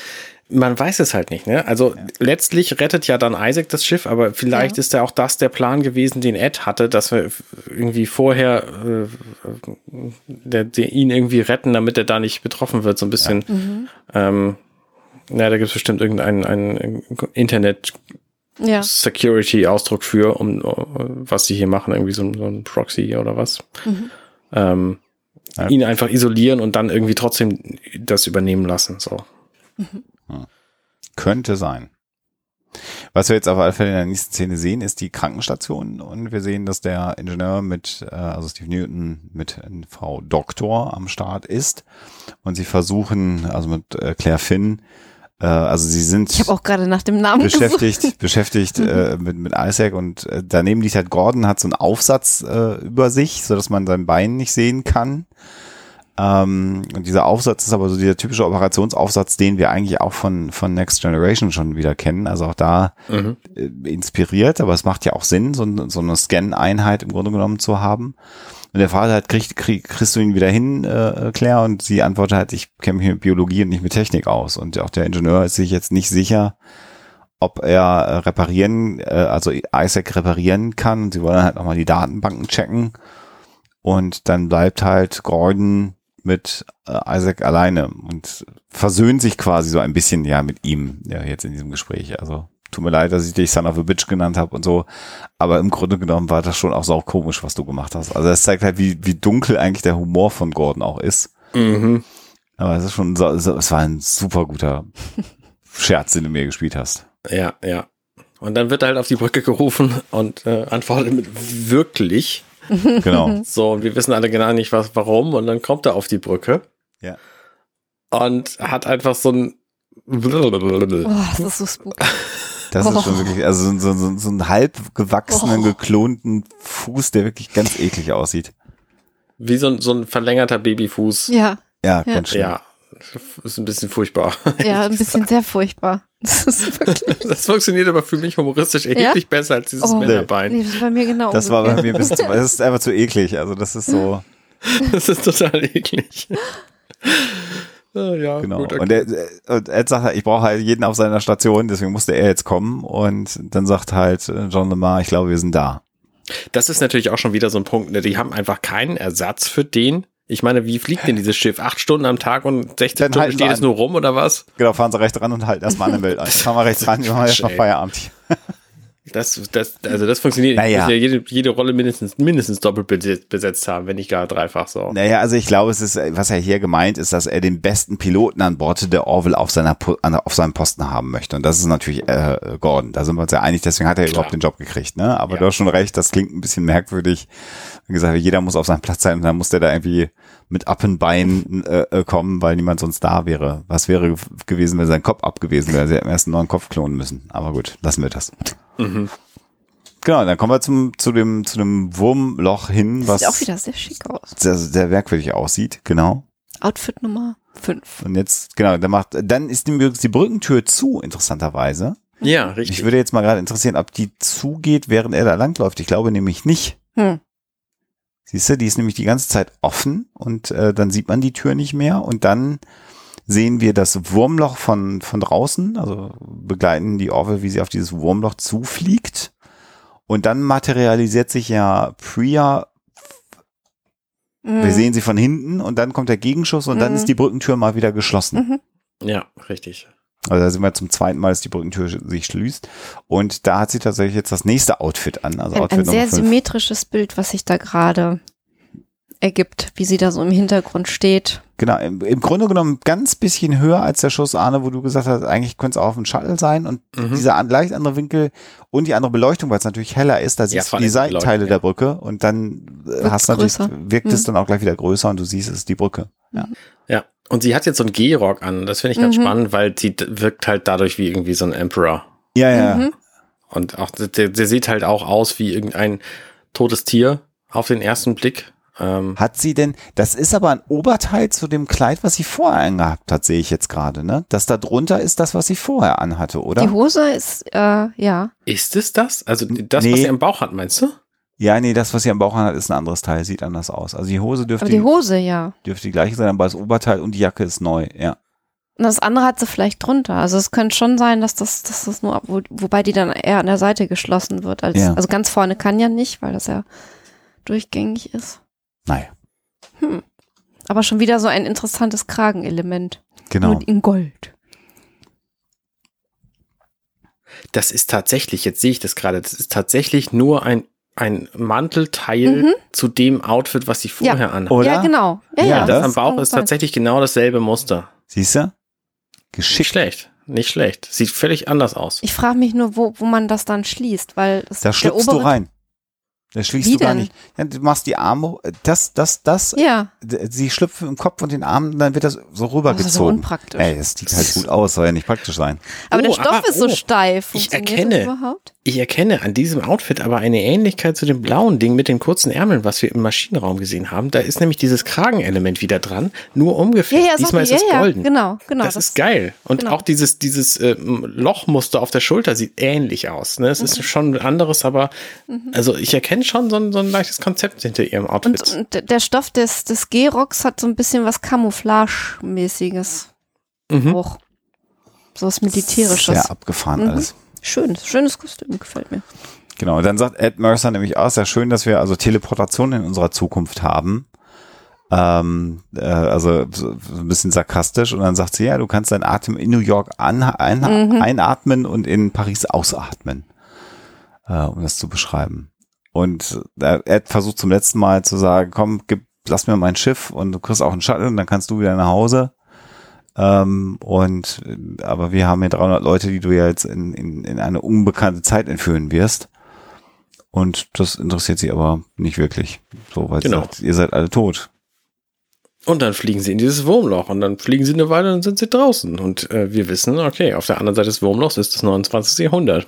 Und Genau. dann begegnen sie einem Schiff, das sehr eigenartig aussieht. So ein bisschen Mischung aus Tentakeltier, Wurzel und Maske. Übrigens, vielleicht ganz, also ein schöner Wurmloch-Effekt. Also so würde wahrscheinlich heute das Deep Space Nine Wurmloch dargestellt, wenn die Serie heute gedreht würde. Also schon. Meinst du das Innere oder wie sie rein und raus fliegen? du, das rein und Beides. rausfliegen ist so ein bisschen meh, aber das Innere Find- sieht, finde ich, ganz schick. Mhm. Auch weil du, weil du den Schirm hast und dann auch noch diese, diese, diese, diese Decke ja auch durchsichtig ist auf, auf dem Sch- Raumschiff und du in einer Sequenz quasi wirklich das ganze Licht Mhm. durch alle Öffnungen in, in die Brücke reinkommen siehst. Ich finde, der Effekt äh, in dem Wurmloch hat teilweise etwas von einem gebartigten Stoff so ein bisschen. Ja, Ja, ja. Ja, stimmt, richtig. Wie diesen Ringen, ja. Und ansonsten das Wurmloch finde ich ein bisschen merkwürdig, wie das Findest aussieht. Ja, das sieht Wisst, wisst ihr, wie man so ein T-Shirt herstellt? Das ist ganz einfach, ehrlich gesagt. Knoten, Ja, ne? Knoten so. Knoten genau, du musst einfach-. Mhm. Ja, du musst einfach die richtigen Teile zusammenknoten, während du es färbst und dann ist es Ist, gefärbt. macht man das eigentlich noch? Ist Batiken noch irgendwie ein Ding? Mein Vater macht sowas tatsächlich. Cool. Der, der trägt, äh, der hat so eine tigerfarbene Hose selber gefärbt. Das, also der hat die auch schon vor zehn Jahren gefärbt oder so. Aha. Und äh, hat eine lilafarbene Hose und nennt die immer seine Toleranzprüfhose, wenn er sich mit neuen Frauen trifft. Und wenn die darauf schlecht reagieren, dann ist es, sind sie nichts für ihn. Das ist ziemlich cool. Sehr abgefahren. Okay. Ja, ich weiß nicht, das Wurmloch, das sieht eher für mich so aus wie so ein Wasserplanet, der in, in, in, in, in so einem Vortex drin liegt. Aber gut, wer weiß schon, wie ein Wurmloch aussieht. Mich hat es tatsächlich erinnert an das schwarze Loch aus ähm, Interstellar, was ja den, Ja. den echten schwarzen Loch offenbar sehr ähnlich sieht. Zumindest so, wie wir uns das vorstellen. Naja, so wie alle wissenschaftlichen äh, äh, Erkenntnisse, die wir Ja. haben, sagen, dass es aussehen müsste Genau. so. Und Genau. äh, da hat dieses, dieser, dieser schwarze Planet äh, so Ähnlichkeit mit. So ein bisschen so ein Anle Aber dann wäre es ja ein schwarzes Loch und kein Wurmloch. Ja, ja, klar, genau, natürlich, das ist was anderes hier, aber ähm, es, es erinnert mich optisch daran. Also es ist ganz nice auf alle Fälle. Es ist halt bunt, es ist Weltall, es Ich mag ist die Farben. Es ist auch hier, also da sind so, da sind so viele Shots, die man eigentlich echt gerne auch so als Bildschirmhintergrund nehmen könnte. Also da bin ich dann, Ja. also optisch ja. Ich würde mir persönlich, glaube ich, einen Wurm noch anders vorstellen, aber das, Hm. hey, das bin ich. Ja. Und dann ein sehr Ja, abgefahrenes das muss ich auch sagen. Das ist ein sehr, sehr cooles, äh, selten dagewesenes Schiffsdesign, was Also- wir Genau. sehen. Also vorne so ein bisschen, weiß ich auch nicht, beleuchtet. So, Mich hat es spontan an ein Herz äh, erinnert, an ein anatomisch korrektes. Ah, spannend. ich habe eher die Assoziation zu einem Baum gehabt. Ich auch. Das sieht Ja. aus wie so eine Baumwurzel und ich finde, es sieht aber auch wie eine Maske aus. Ja, genau. Mhm. Vorne eine Maske und dann mit so Baumwurzeln äh, nach hinten raus, ne? Ja, genau, genau. So ein Baumgeist oder sowas. Spannend. Also ja, äh, aber auch hier wieder so äh, äh, Raumschiffdesign mit organischen Anleihen. Ne? Also wir haben ja bei den bei den Unionsschiffen schon gesagt eher so Richtung Fische und das ist hier natürlich ganz klar so äh, das war bei, bei, beim Baumtag, Aber Day. Arbe Day. Also haben wir schon wieder Arbe Day bei bei The Orville. Ein binzianisches Schiff ist das. Okay. Also ähm, Genau. das ruft dann Priya auch und redet mit den Leuten da drauf und ich habe vermutet, die würden irgendwie nach Baum aussehen, aber nein, die sehen eher aus wie die ähm, Squiddies von Matrix. Ja, exakt, mhm. wenn sie wenn sie ihre Tentakel nach hinten ja. schieben würden und ein bisschen runder werden vom Körper her, genau, dann wären es die Squiddies, habe ich auch gedacht. Das ist äh, ich wusste nicht, dass die so heißen, aber gedacht habe ich an die auch. Ja. Mhm. Wer, wen, wenn das jetzt, Namen. Genau. Aber wen das interessiert, der kann natürlich gerne mal in minutenweise Matrix reinhören. Da reden wir etwas länger über Squiddies und den Film Matrix als solches. Genau, sehr guter Podcast. Ist auch ganz kurz, nur irgendwie 70 Stunden oder was. Genau, dann hat man den Film auch schon durchbesprochen. Also ich glaube aber auch diese Folge wird wieder etwas länger von offenbar The Orville mhm. als die vorangegangenen Folgen, habe ich das Gefühl. Das kann, kann durchaus möglich. Ähm, sieht ah. jedenfalls spannend aus, aber wir haben von diesen Wiesen dann natürlich auch nichts mehr, weil mhm. äh, die, die reden kurz mit Die denen. haben, die haben einen längeren Schwanz ja. hinten raus. Sehe ich jetzt ja, ja. Stimmt, ja. Das ist mir gar nicht aufgefallen. Die bestehen nicht nur aus dem Kopf, sondern haben auch so einen langen, äh, ja, ist das Krabbe? Ist das, nee, eher Krustentierschwanz. So, äh, mhm. äh, wie heißen die denn? Krabben. Langusten. Langusten. Ach so, danke schön. Genau, danke. Ja. Ich wusste, dass es nicht das richtige Wort ist, aber ich konnte dir kein besseres anbieten, Alexa. Deswegen haben wir es gerade lange angeguckt. Arne kann das sehen über die Videokonferenz, die parallel läuft. Ihr könnt das nicht sehen. Ja, Krabben sind nicht für ihren langen Schwanz bekannt. Nee, Krabben stimmt. sind mehr so kompakt. Das stimmt. Ja, aber gut. Genau. Genau. Und ja, die äh, reden jetzt, äh, sie versteht, was die sagen. Das finde ich ganz interessant, weil die aus unserer komischen Sprache ja sprechen. Mhm. Und sie sagt, das Schiff ist im guten Zustand äh, und wir können jetzt über den Preis mal äh, reden. Und es gibt dann halt so ganz komische Stimmen natürlich. Und dann kriegt, sieht Ed, dass ein, eine Nachricht auf seinem Captain-Stuhl-Display ähm, äh, aufplöppt. Und dann sieht er, ähm, möchten sie einen Junior Mint Captain. Und Junior Mint, muss man jetzt wissen, ist eben genau das, was wir am Anfang der Episode bei äh, dem Ausschnitt aus Seinfeld gesehen haben. Also es fällt ein Junior Mint, eine Pfefferminzpastille ah, rein. Das war mir entgangen. Das habe ich nicht begriffen. Das ist, okay. kommt, kommt auch nicht so wirklich durch. Das weiß man eher, wenn man die Original Seinfeld-Folge sieht, mhm. weil sie dann sehr lange über diese Junior Mints reden. Ähm, also das ist tatsächlich gedacht für Leute, die verstehen oder die die Seinfeld-Folge kennen, was in Amerika jeder kennt, weil ich glaube, das läuft seit 400 Jahren, läuft Seinfeld da auf Dauerrotation auf ihrem Kanal. Und man kann dem, glaube ich, gar nicht entgehen, äh, Seinfeld geguckt zu haben. Okay, verstehe. Genau. Und so. offensichtlich versteht Ed, was damit gemeint ist. Genau. Ich als Ahne habe das überhaupt nicht verstanden. Ich als Mensch auch nicht. Also ähm, und dann versteht nicht nur Ed, was los ist, sondern Ed rennt dann nach vorne zu Gordon zur Steuerkonsole und ja. tippt auf dem Feld rum. Und Priya versteht auch sofort, was los ist. Und das irritiert mich halt noch mehr. Genau. Und was dann, was dann aber stattfindet, ist, das finde ich sehr, sehr abgefahren, mit welcher Brutalität Kelly jetzt auf, auf Priya losgeht. Parallel. Ja. Also wirklich mit einem Faustschlag und äh, dann ist also die Steuerung wieder hergestellt und Gordon kriegt den Auftrag, bring uns hier raus. Und parallel dazu prügeln sich Kelly und Priya wirklich gnadenlos in bester äh, Captain Kirk-Manier der alten Serien. Und das ist einfach total brutal, dass das zwei Frauen machen. Also naja, vor allen Dingen, vor allen Dingen ist es ja auch so, so ein so ein typischer Bitch-Fight, wo zwei Leute, zwei Frauen, die sich überhaupt nicht abkönnen, sich einfach gegenseitig verprügeln, wo wir alle wissen, ne, direkt hinter Priya steht Alara und wenn Alara da einmal den Finger mhm. drauflegt, dann fällt Priya einfach um, so. Wobei ich aber nicht finde, dass es ein Bitchfight ist, weil die ziehen sich ja nicht in den Haaren, sondern sie sind ja wirklich rechte und linke Haken, die sich äh, boxtechnisch, also es ist schon okay, ein bisschen dann, ja, mehr. dann, dann habe ich was anderes gemeint als du. Ich habe einfach gemeint, so Frauen sind sehr am Keifen und äh, streiten sich und prügeln sich so.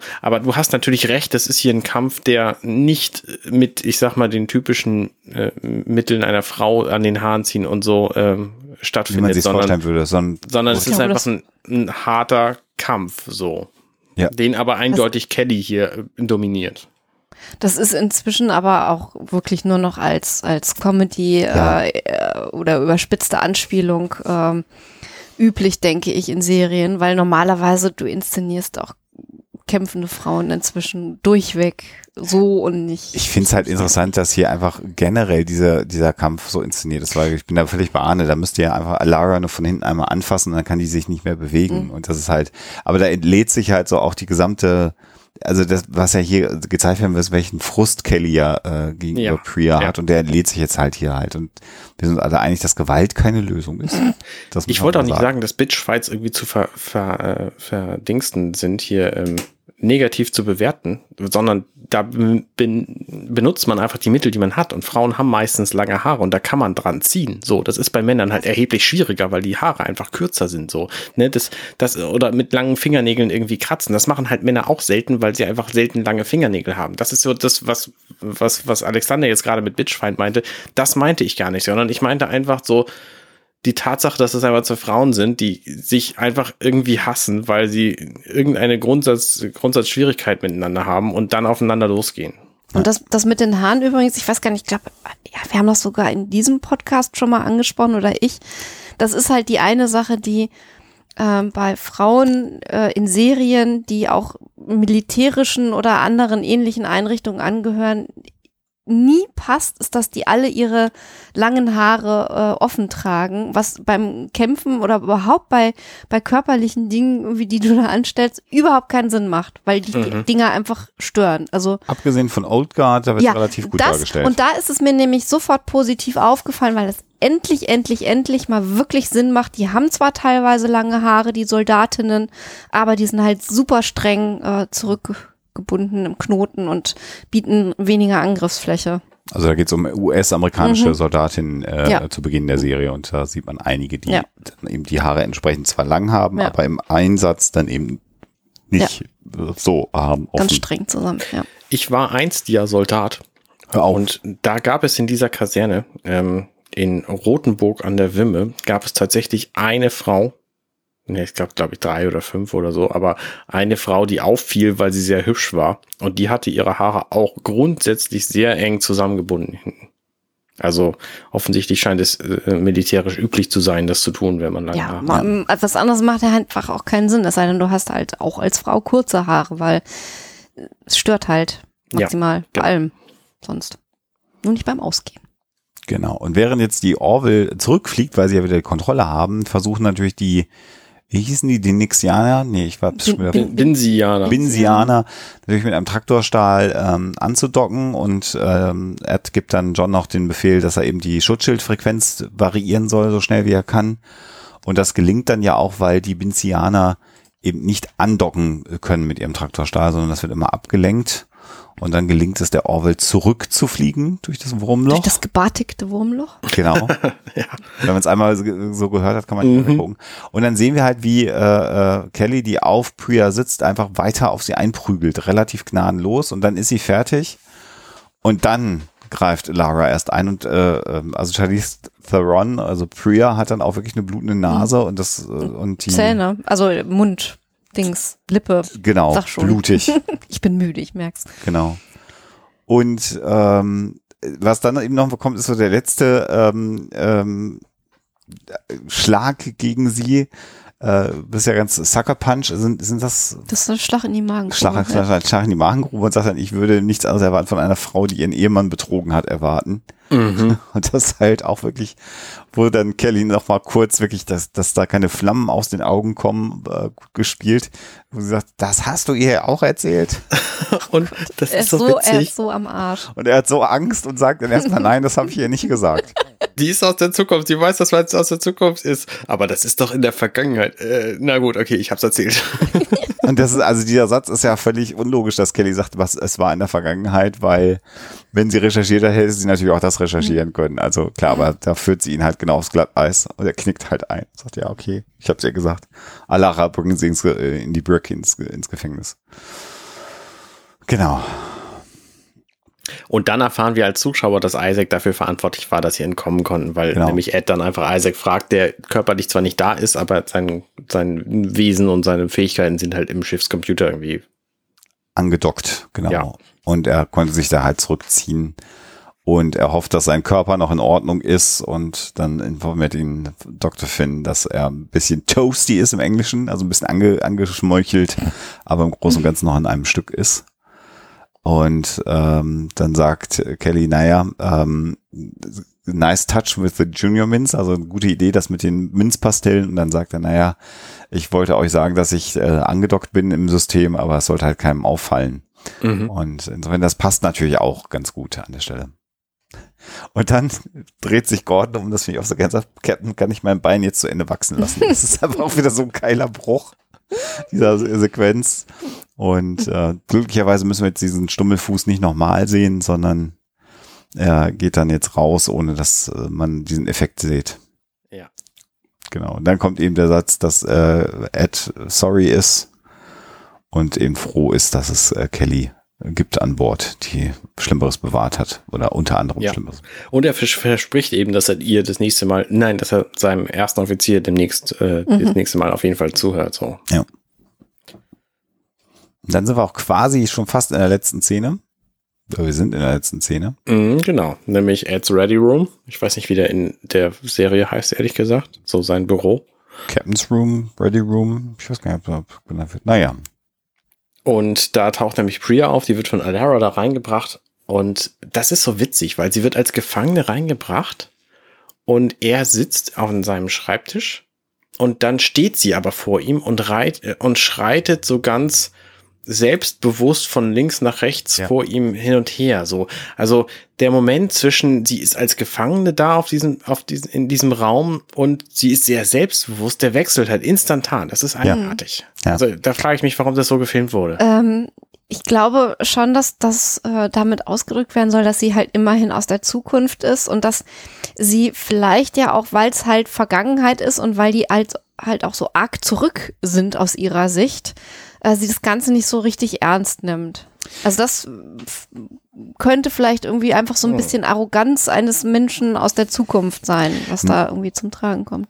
Ja, und ich glaube auch ähm, ein Stück weit, ihr, ihr Geschäft ist ja sowas, sowas Piratenartiges, sag ich mal. Im Grunde genommen ist sie ja so eine Art Piratin.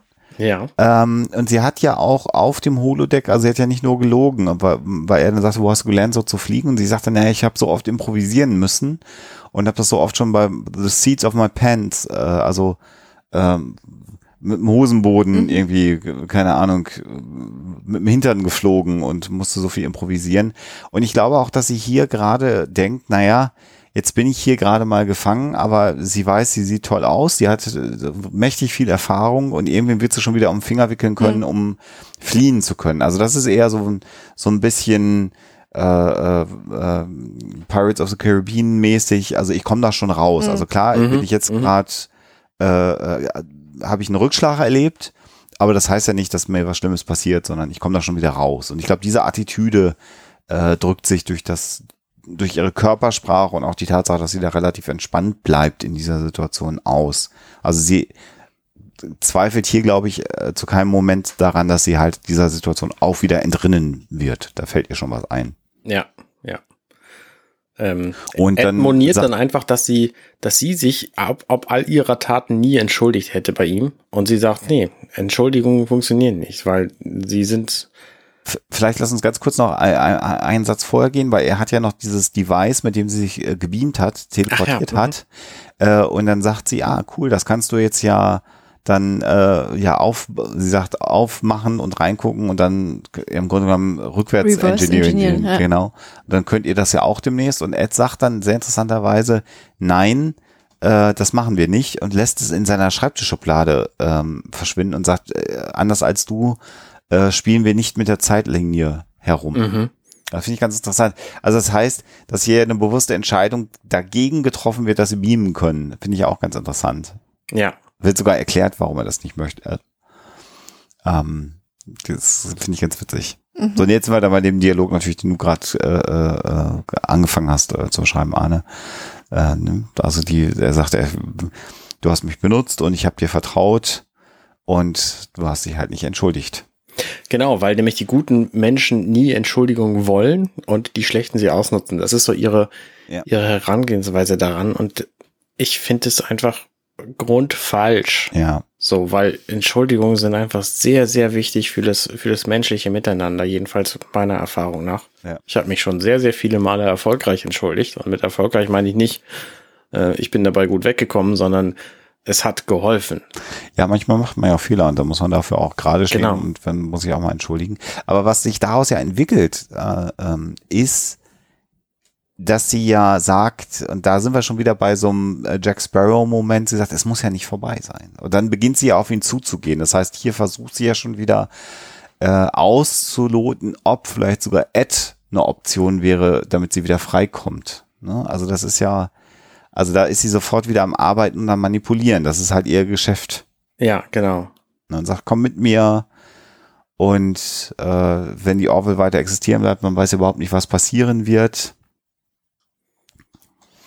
Und dann kontert halt jetzt Ed mit einer weiteren Idee, die er offensichtlich hat. Naja, er sagt halt, also Isaac hat gesagt, solange das Wurm noch existiert, äh, ist die Quantenpotenz noch offen. Das heißt, es sind noch viele, viele mögliche Zukünfte denkbar. Ja. Und ähm, in, in dem Moment, äh, wo wir das zerstören, gibt's halt nur noch eine Möglichkeit. Ja, wenn denn tatsächlich dieses Wurmloch die einzige existierende Option auf Zeitreisen im ganzen Universum ist. Na, das, das ist ja sozusagen nur darauf kann es ja fußen, weil wenn du dann diese Option auf Zeitreisen wegnimmst, dann kann es keine verschiedenen Zukunft, Zukünfte mehr geben. Äh, ihr wisst, was ich meine. Und daraus zieht er den Sch äh, Schluss, dass wenn sie das machen, Priya Lavesque eben keinen Grund mehr hat, in die Vergangenheit zu reisen. Und äh, jetzt realisiert sie auch, was das heißt. Sie sagt, dann wirst du mich auch nie getroffen haben. Und das scheint Ed tatsächlich nicht so wirklich zu stören. Aber das ist ja auch nicht, was passiert in Wirklichkeit. Nee. Also, was ja dann passiert ist, Ed sagt Feuer über sein Com-System, dann wird dieses Wurmloch beschossen und vernichtet. Ja. Und dann verschwindet Priya Mhm. aus seinem Raum. Aber nicht aus dem, was er erfahren hat und erlebt hat, ne? Und das ist halt strange, weil sie Finde ich war ja da, sie hat, sie hat gemacht, was sie gemacht hat. Sie sind in der Situation, weil sie gemacht hat, was sie gemacht hat. Emilia Earhart ist jetzt sonst wo, im 29. Jahrhundert oder was. Und auch das ist passiert. Nee, Moment, das ja nicht. Emilia das ja Earhart Ja weil- ist nicht. nicht verschwunden. Er hat ja das ist genau Prinzip- der Punkt. Und das ist nämlich auch äh, strange, Problem. weil er hat die, die, er hat die Zeitlinie ja insofern errin- äh, verändert, weil ja ähm, jetzt aus dem 29. Jahrhundert keine Zeitreisen mehr gemacht werden und zum Beispiel auch ähm, äh, Priyas Leben hat er ja komplett Verändert. verändert, weil sie niemals diesen Beruf ergreifen wird eines, äh, weiß ich nicht, an Antiking äh, Also äh, Menschen, der irgendwie in die Zeit zurückreist. Jetzt ist die Frage, ob alle Zeitreisen, die vorher stattgefunden haben, bis zu diesem Zeitpunkt noch existent wären, weil dann Genau, wäre das ist ja Emilia meine Earhart noch in ja. der Zukunft oder ob mit dem Zerstören ja. des Wurmlochs jeder, jegliche Zeitreise, weil jetzt existiert ja im Grunde genommen auch in der Zukunft dieses Wurmloch nicht mehr. Ja. Eben. Und dann kannst du ja auch nicht aus der Genau. Zukunft zurückreisen. Ja. Es sei denn, es bildet sich zwischen hier und dem 29. Jahrhundert wieder irgendwo anders ein Wurmloch. Aber da geht's dann schon wieder los, warum es eigentlich ganz gut eingerichtet ist von unserem Universum, dass Zeitreisen wahrscheinlich nicht möglich sein können. Ja, kommentiert bitte fleißig und widersprecht mir. Aber genau an solchen Stellen merken wir, was für ein Problem äh, äh, entsteht dabei. Ja. Weil im Grunde genommen äh, müsste jetzt eigentlich Emilia Earhart in der Vergangenheit versch verschollen sein. Oder aber, wenn sie nicht entführt worden ist, eigentlich nur existiert haben. Die spannendere Frage ist doch eigentlich, wenn es so ein Wurmloch gäbe, könnte man es zerstören, weil es existiert ja danach und davor. Wenn ich es jetzt zerstöre und es aber danach existiert, ist es dann nicht eigentlich immer noch da? Das Ja. ist einfach, ich kann noch nicht. So, das, also, ne, das ist ja alles nicht geklärt, weil es gibt einfach keine Wurmlöcher. Ah, das weiß der nicht. Wir haben noch Es keine, gibt vor allem keine Zeitreisen. So, keine Zeitreise-Wurmlöcher. ja, ja. Also so Quantum. Raumreise-Wurmlöcher könnte es durchaus geben, ja. Genau, da gibt es ja verschiedene Menschen, die das behaupten. Ja. Ich kann es Also, nicht beweisen. ich finde ja auch die Idee ganz cool, dass es Zeitreisen Ja. gibt, aber nur nach vorne. Also, du kannst nur in die Zukunft reisen, fertig. Ja, das macht mehr Sinn. Aber sei es drum, also das ist eine schöne Geschichte, im Grunde genommen äh, auch wie, wie, wie Ed aus dieser Story rauskommt. Und sie geht ja mit den Worten, wenn du das jetzt machst, dann wirst du für immer der gebrochene Mann sein, der nie bei seiner Ex-Frau weggekommen ist. Und damit lässt sie ihn ja alleine. Also das ist ja auch jetzt keine schöne Perspektive. Und es wird, wenn ich mich jetzt nicht täusche, auch nicht mehr, doch man sieht nochmal ihn von vorne, wie er so senierend ihr nachschaut, nachdem sie sich aufgelöst hat. Und dann im Prinzip sehen wir, wie die Orville in den Sonnenuntergang ja nicht, aber ins Universum hineinfliegt mit einer schönen Kamerafahrt auch übrigens. Wirklich, so der, der letzte, die letzte Einstellung von ihm ist es ganz schön dark irgendwie. Ja, Aber Ja. es stimmt ja auch gar nicht, weil er hat sie Mhm. ja gehabt und er hat Ja, sie ja genau. überzeugt und sie Mhm. ist ja auf ihn angesprungen, auf, auf seine ganzen Awkward-Geschichten so. Naja, und was diese Geschichte ja im Grunde genommen auch äh, gezeigt hat, ist ja, äh, wenn man es jetzt mal tiefer analysieren wollen würde, dass äh, es ja schon noch einen Spark zwischen Kelly und ihm gibt und dass Kelly äh, offensichtlich der einzige Mensch ist, trotz dieses einen Betrugs, den sie ja äh, verübt hat an ihm, indem sie fremdgegangen ist, er, er sich auf sie als äh, erster Offizier komplett und total verlassen kann. Ja, richtig. Ne? Also das, also das hat ja auch die, die Beziehung zwischen Ed und Kelly hier wieder ein ganz Stück weit verändert, vorangebracht, wie auch immer. Und ich meine, umgedreht Kelly, gut, sie hat immer vorher schon noch gewusst, dass ihm, nein, dass ihr noch was an ihm liegt. So, aber er, er hat es jetzt auch zu spüren bekommen. Und damit äh, beenden wir das dann jetzt, diese Episode sozusagen, und sehen dann eben, wie die Orville wegfliegt für uns mit einer sehr schönen Kamerafahrt, die so einmal über den Rumpf nochmal gleitet. Nicht so ein ganz einfaches Wegfliegen, sondern schön gemacht mal wieder. Mhm. Ja. Das ist quasi der Sonnenuntergang. Und dann sind wir auch quasi schon fertig. Ja, quasi. Bis auf unsere ja. Fazits. Mhm. Genau. Weil ich stelle ja jetzt wie immer die Frage nach der Lieblingsszene, der am wenigsten äh, geliebten Szene und dem letztendlichen Fazit zu dieser Folge. Und äh, fange wie immer mit Alexa an. Alexa, was ist denn deine Lieblingsszene? Ähm, da habe ich sehr, sehr lange überlegt, wieder einmal und konnte mich zwischen zwei Szenen nur sehr, sehr schwer entscheiden, habe mich aber jetzt doch letzten Endes für die Szene auf dem Holodeck entschieden, weil die so cheesy ist und so völlig bekloppt mit dem, ich komme über diesen Raccoon God nicht hinweg, der in einer mhm. romantischen Szene beschrieben wird mit seinen Menschenopfern oder äh, ähm, ja, Wesen, ja. die da geopfert werden. Also das fand ich einfach zu, zu klasse. Das ist schön gespielt, ähm, auch, auch wie sie da sitzt und so irgendwie so ein bisschen wie so ein Schaf in, in die Ferne guckt irgendwie und äh, ja, fand ich super. Mhm. Okay, Alexander, wie ist bei dir? Ich finde einfach diese Sequenz äh, mit dem mit dem Appenbein, also ab dem ein, äh, äh, ab dem Wecker ähm, im Grunde genommen angefangen, äh, einfach super gespielt von Scott Grimes und dann im Grunde genommen bis äh, äh, in, in, die, in die Brücke hinein, wo er völlig aggressiv mit einem Bein diesen, diesen im Grunde genommen unzerstörbaren Roboter killen will, weil er ihm das Bein amputiert hat. Das ist äh, eine so heftige Szene und etwas, was man so in einem, in einem, in einer Sci-Fi-Serie auch noch nie gesehen hat in der Form. Also das fand ich, finde ich schon gut. Ja. Ich schwanke tatsächlich auch zwischen zwei Szenen. Zum einen finde ich, was die Effekte angeht, einfach diese ganze Seifenblasenfahrt Sehr schön, ja. schön gemacht, mhm. so und wollte sie wenigstens mal erwähnt haben. Mhm. Ja. Aber ich glaube tatsächlich für ähm, tatsächlich ist meine Lieblingsszene die, wo Ed und Kelly in ihrem in, in einem äh, Gang unterwegs sind und Ed begriffen hat, dass er eigentlich derjenige war, der den Fehler gemacht hat mhm. und sich dann entschuldigt so und diese, dieser ganze Dialog zwischen den beiden den finde ich ganz schön, vor allen Dingen, weil der dann am Ende ja auch sagt, so ist, also sie sagt ja am Ende, ähm, ich freue mich, dass wir nicht gestorben sind, während ich sauer auf dich war. So, also die haben schon eine sehr interessante Beziehung, diese beiden. Die mögen sich, obwohl sie irgendwie sich auch hassen und so. Das ist ja, ne, sie, sie funktionieren halt doch irgendwie ganz gut zusammen, obwohl sie sich auf bestimmten Ebenen nicht funktionieren, nicht, nicht zusammenkriegen können.